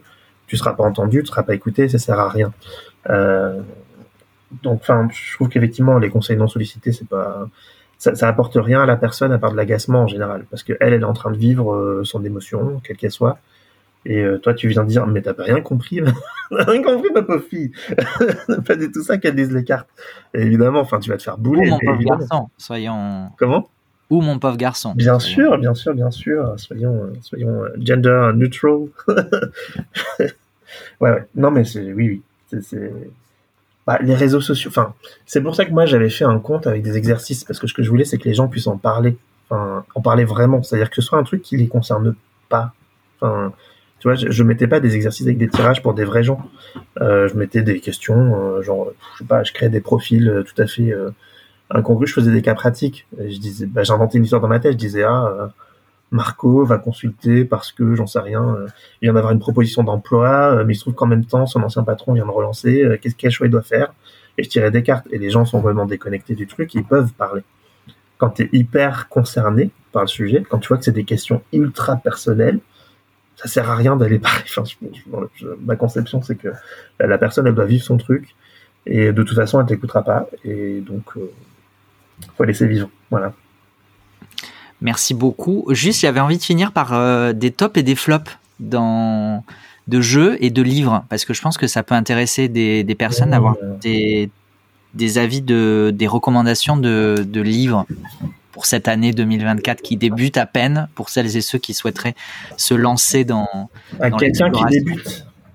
Non pas forcément mais quelqu'un qui voudrait euh, toi en termes si tu devais conseiller des, des lectures des visions des jeux par pour pour justement l'apport qu'il pourrait euh, apporter pas très pas très beau l'apport qu'il pourrait apporter mais bon voilà l'idée est là ouais tu, tu, me donnes juste une seconde je vais les attraper ouais.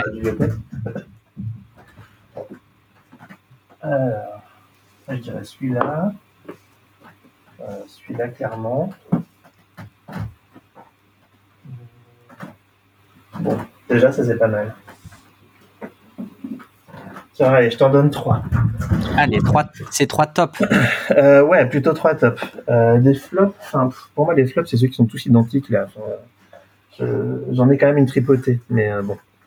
Est-ce que, juste, ça me fait penser à une, une question euh, subsidiaire. Est-ce que tu trouves des ressources euh, top en français aujourd'hui, dans l'univers du tarot?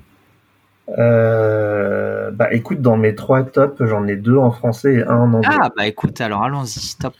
Euh, alors bah le premier, mais ça c'est plus, euh, euh, c'est plus si tu veux faire des tirages pour explorer les cartes de tarot, c'est Rendez-vous avec les arcanes du tarot, c'est Loastrega, Cécilia qui a fait ça. Je trouve que pour le coup, il est vraiment très bon. Il est simple, il est très facile d'accès. Pour chaque carte, tu as une petite description de la carte, tu as les points forts, les points faibles, et tu as un tirage associé avec une question. Genre, je sais pas, là j'ai sous les yeux la grande prêtresse. Le tirage associé, c'est le tirage de la quête spirituelle. Et tu as un petit tirage en cinq emplacements euh, qui te permet de faire de l'introspection et de, découvrir les choses. Elle a fait ça pour toutes les cartes. C'est quand même un boulot euh, astronomique. Euh, je trouve que c'est hyper bien fait. La seule critique que j'aurais sur ce livre, c'est qu'il manque pour moi un sommaire des tirages. Euh, parce qu'en fait, tu sais, les tirages, euh, bah, ils, parfois, quand tu maîtrises bien le tarot, tu vas aller chercher la carte qui répond à ton problème. Genre, je sais pas, ah, euh, j'arrive pas à retrouver de l'équilibre dans ma vie. Tu vas aller ouvrir le, bouquin au deux deniers, par exemple, et tu vas aller voir quel est le tirage et s'il répond à ton, à ton besoin. Attends, je, le fais en même temps que je regarde. Tu vois, tirage de l'équilibre. Voilà. Donc, quand tu connais un peu, tu te repères assez vite. Mais néanmoins, euh, parfois, elle a fait des tirages que euh, bah, tu n'auras pas forcément associé à ça. Euh, genre, par exemple, tu vois, le 4 de denier, elle a appelé le tirage des ressources. Bah, j'aurais pas forcément été chercher ça là.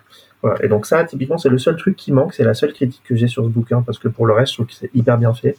Et c'est une méga ressource. Genre, des fois, tu as une question et tu n'arrives pas à la formaliser. Euh, si tu arrives juste à formaliser dans quel domaine elle intervient, quelle est la carte qui correspond, tu vas chercher ton tirage et tu le fais. Et je trouve que c'est vraiment top pour les gens qui, qui veulent progresser dans les tirages.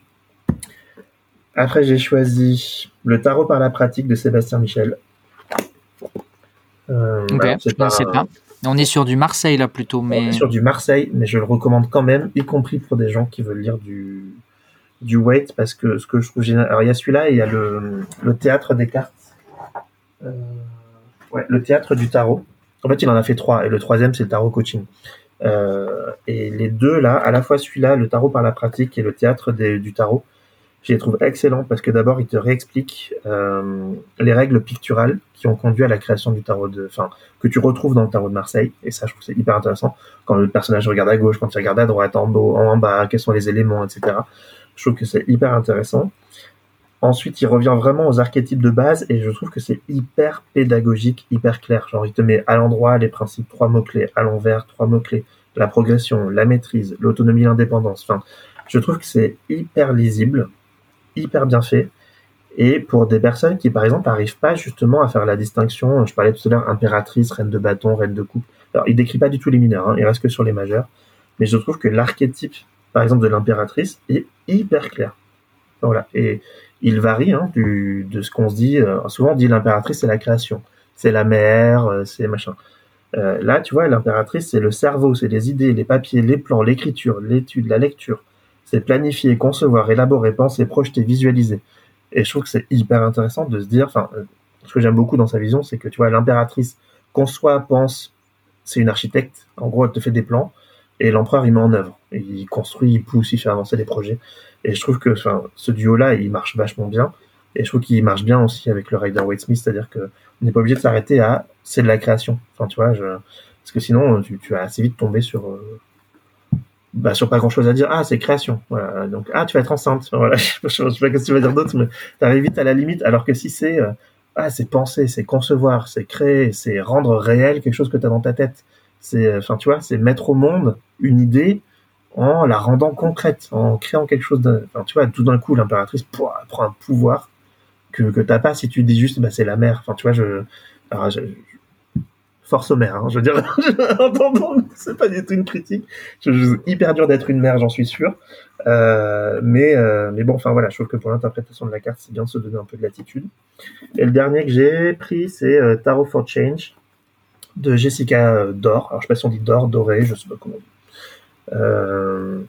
c'est hyper bien foutu. Alors c'est une nana qui a une licence de, travailleur social et qui étudie le tarot, la psychologie, et donc elle a fait. Euh, alors pour le coup, c'est pour chaque carte, elle dit euh, quelque chose, mais en fait, ce que j'aime, c'est qu'elle n'interprète pas la carte. C'est pas juste ah le 4 de coupe veut dire ça, et nanana, et c'est ça les mots clés. En fait, ce qui est intéressant, c'est qu'elle raccroche ça à son métier, à des choses qu'elle a eues dans des tirages, à des situations qu'elle a croisées. Et en fait, c'est presque une discussion autour d'une carte. C'est sa vision de la carte qu'elle te raconte et je trouve que c'est hyper lisible, hyper bien fait. Alors, je crois pas qu'il existe en français. Donc euh, bon bah il faut lire en anglais. pas, non mais je, je, crois pas. Mais pour le coup, euh, moi j'ai adoré le lire et j'adore y revenir. Euh, je trouve que souvent elle donne une vision vachement intéressante des choses. Voilà pour les tops. Les flops, je sais pas, il y en a un bon paquet. Je pense. non, on n'est pas obligé. les tops, c'était déjà pas mal. Et les, les, tes tops en tarot, du coup, ou tes, tes meilleures surprises euh, tes... Euh, je suis obligé de parler de ce jeu-là.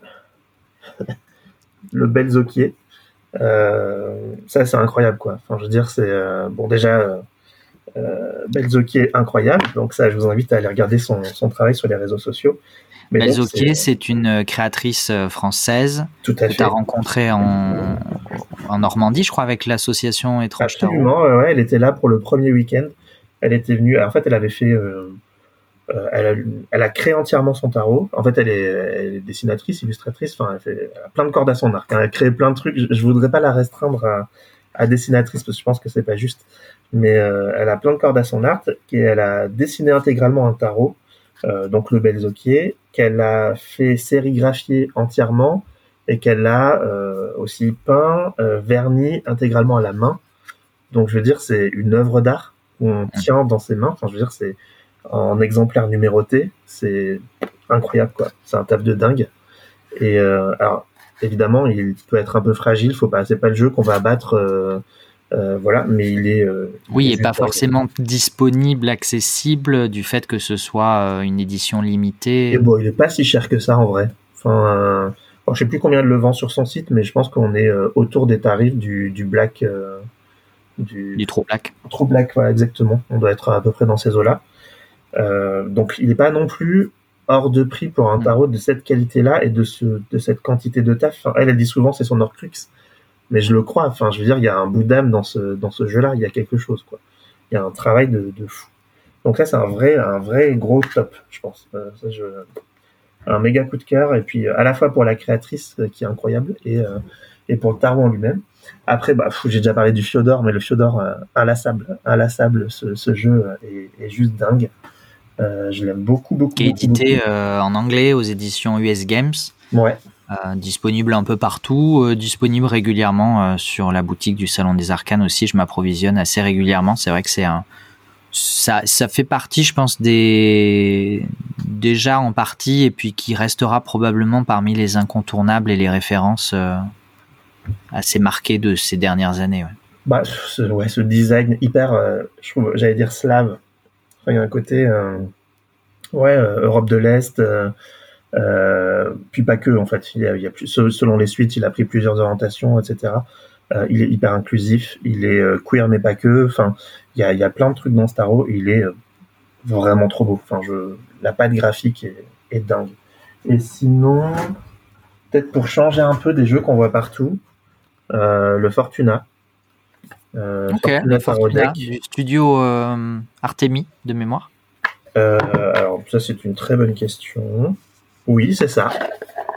Qui existe en version améthyste violette, émeraude ouais. verte, Vert et doré, ouais. Palomane en un peu mix plusieurs ouais, couleurs. plein de couleurs, euh, ouais. Et qui sort là très prochainement en version euh, obscura, une version euh, noire et avec des reflets rouges, je crois, de mémoire. Tu, tu me donnes une seconde, on m'a sonné à ma porte.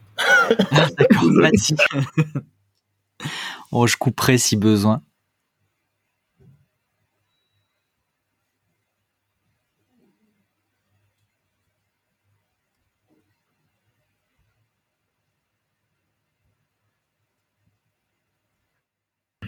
Désolé, les affres du direct, j'espère que tu pourras couper ça. oui, normalement j'ai un logiciel qui coupe automatiquement les silences, mais je vérifierai quand même avant de. ouais, c'est cool. Euh, ouais, donc on disait bah, le Fortuna, moi je trouve, euh, je le trouve super beau. Enfin bon, graphiquement c'est pas pour les débutants. Hein. Clairement, euh, c'est pas, euh, tu trouves rien sur le graphique. C'est très symbolique, très minimaliste. très minimaliste. En plus, les suites ont été complètement repensées. T'as les talismans, t'as les chandeliers. Enfin, t'as les. C'est vraiment très différent. Et en même temps, c'est sur un système euh, Rider Waite Smith euh, classique. Et euh, moi, je l'aime beaucoup parce que déjà, graphiquement, je, je, kiffe vraiment. Et le livret, c'est franchement, c'est un petit livret, mais la somme d'informations qu'il y a là-dedans sur à la fois l'interprétation des des éléments, l'interprétation des planètes, des machins comme ça. Enfin, je trouve qu'il est, il est vraiment passionnant, quoi. Vraiment, vraiment passionnant. Voilà. Et bon, si je devais en dire un autre, je dirais le, le, le Lilifère. Voilà. Ok. Il y a une créatrice française euh, expatriée aux États-Unis, mais euh, donc le, le Lilifère, il est en, anglais, pardon. Ouais. Il est en anglais, mais la créatrice est française. Euh, Marion, Marion Constanti, quelque chose comme ça. Je vais écorcher son nom, je pense, mais peut-être. Je je regardais si je l'avais à côté, mais je ne l'ai pas si je l'ai là. Mais le Lilifère, oui, tout à fait, qui est sorti en édition Gold. elle a refait, elle a fait une nouvelle édition il y a pas longtemps. Marion Constantin. Constantin, j'étais presque. Ouais, pas loin. Euh, ouais, très beau aussi. Alors pour le coup, pareil, pas pour les débutants parce que très euh, minimaliste, très euh, une, vraie vision pour le coup. Mais j'adore la patte graphique. Enfin, ça fait partie de ces jeux où de prime abord, je me suis dit, oh non, pas ce truc. Et finalement, aujourd'hui, ça fait partie de mes jeux préférés. Voilà. Parce que Ben, c'est- merci ça fait beaucoup. Ça suffisamment fait de un peu plus d'une heure et demie. Je pense qu'on va pouvoir s'arrêter là. On aura Ouais. peut-être d'autres occasions euh, sur d'autres sujets ou d'approfondir. Mm. En tout cas, c'était hyper intéressant. Merci beaucoup. Euh, encore une fois, bon, on a parlé beaucoup de, de, de cas euh, d'exaspération, de choses, de, de travers des réseaux sociaux qui pouvaient te t'exaspérer, te peser, etc. Ouais, c'est parce que je suis, je suis dans cette période-là. Mais je pense que j'ai- l'année qui vient de passer était une année lourde pour tout le monde. Et pour moi, elle a été particulièrement lourde. Enfin, je veux dire, professionnellement, ça a été une année euh, épuisante. Euh, Oui, tu as mené un, un projet et tu l'as mené à bien, donc félicitations. Ouais, merci beaucoup. Mais du coup, enfin voilà, ça a été euh, épuisant. Et je pense que du coup, même moi, ma... des choses qui m'auraient pas gêné, je pense en temps normal, sont devenues, euh... ont pris des proportions pas possibles. Enfin voilà, mais bon, c'est oui, encore une fois, on ne vise, euh, enfin, ça ne vise personne. Euh, moi, je dis souvent dans mes vidéos qu'on ne parle toujours que de soi, de toute façon. Hein, mais euh, et évidemment, ça ne, ça ne vise personne. Ça vise certains travers, notamment de la technologie. On aurait pu parler de l'IA d'ailleurs, mais en parlant de technologie. Mais si tu en deux mots, allez, en deux mots, si tu as un truc à dire sur le sujet de l'IA. Tu es quand même un collectionneur. Tu fais partie de, de ces collectionneurs quand même. Ouais. Bah, j'en ai, hein, j'en ai qui sont faits par l'IA. Euh, bah, j'ai celui de euh, comment s'appelle de, de Yena. J'ai euh, le Abetrot euh, Tromtaro là. Tu vois lequel Ok, Abet, je connais pas. qui est fait aussi avec de l'IA, alors qui est fait sur la base de recherche graphique, etc. Il y a un vrai parti pris aussi sur sur l'imagerie. Il est vraiment vraiment très beau, mais il est fait avec de l'IA aussi. Bah, ah oui, je l'ai vu passer, je crois, je l'ai vu passer sur les réseaux sociaux. ouais, euh, avec des, ces, coins un peu caractéristiques, avec des couleurs selon les suites. Et euh, ben, en fait, je suis assez partagé, c'est-à-dire que effectivement, quand je retrouve d'abord l'imagerie qu'on a beaucoup vu sur les tarots de l'IA, avec ces, ces trucs hyper, euh, avec beaucoup de dessins partout, la fin hyper reconnaissable. Ça, moi, je peux plus. Je trouve que c'est euh, euh, c'est déjà devenu old school, c'est marrant. Enfin, ça fait partie des trucs que j'ai plus trop envie de voir dans des jeux. Euh, ensuite, globalement, je suis toujours gêné par la question du droit d'auteur et de, ce qui fait que l'IA est capable ou pas de bah, de pomper le boulot de, gens, quoi, enfin, de gens vivants. Enfin, finalement que ça pompe le, boulot de gens morts, ça me dérange moins. Des, des, des, des, trucs qui sont plus sous sous droit d'auteur ou quoi, ça me gêne moins c'est vrai que c'est toujours assez gênant euh, de retrouver la patte graphique de quelque chose qui existe par ailleurs. Euh, j'ai pas de religion hein, sur, sur l'IA, je dois avouer. Euh, je, ça me gêne. Je, je pense qu'il y a quelque chose à faire là-dessus. Et en même temps, je suis pas non plus à m'interdire d'en avoir. Euh, voilà, j'en ai très peu. Hein, on va pas se mentir, j'en ai très très peu.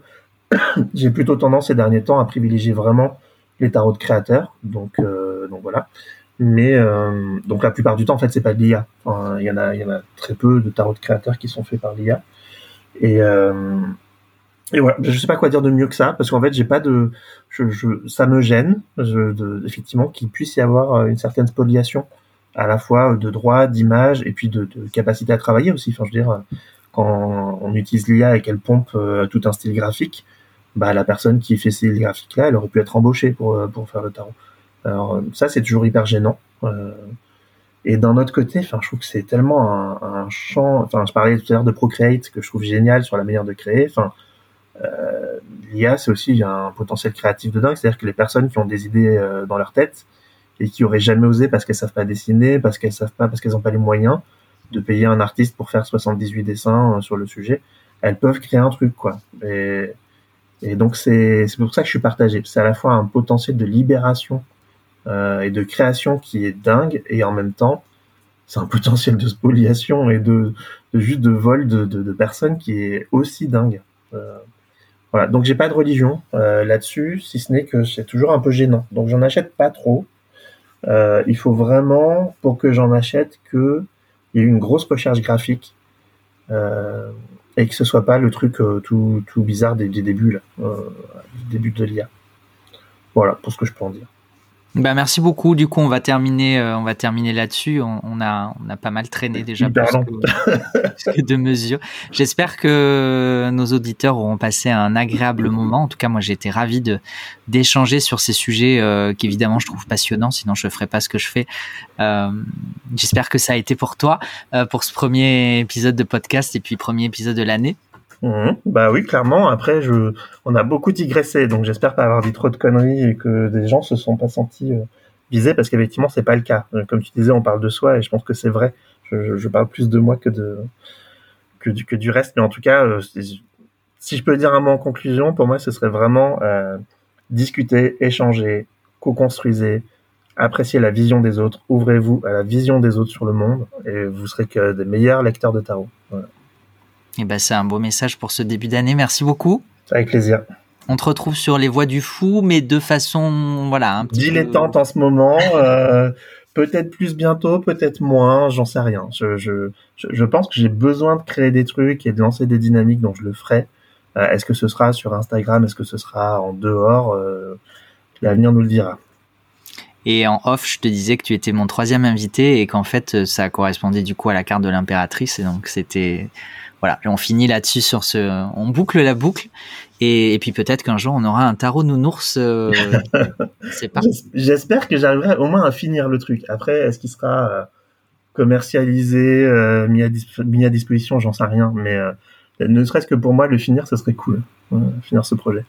C'est tout ce que je peux te souhaiter pour cette année 2024. Cool. Mes meilleurs voeux à nouveau à toutes nos auditeurs, auditrices, même si bon vous écoutez, vous écouterez peut-être pas cet épisode euh, début janvier, mais peu importe. En tout cas, on vous souhaite évidemment, je vous souhaite évidemment toujours le meilleur, de prendre soin de vous et je vous donne rendez-vous très bientôt pour un nouvel épisode de Voyage en Cartothèque. Merci Grégory pour ce voyage. À bientôt. Salut.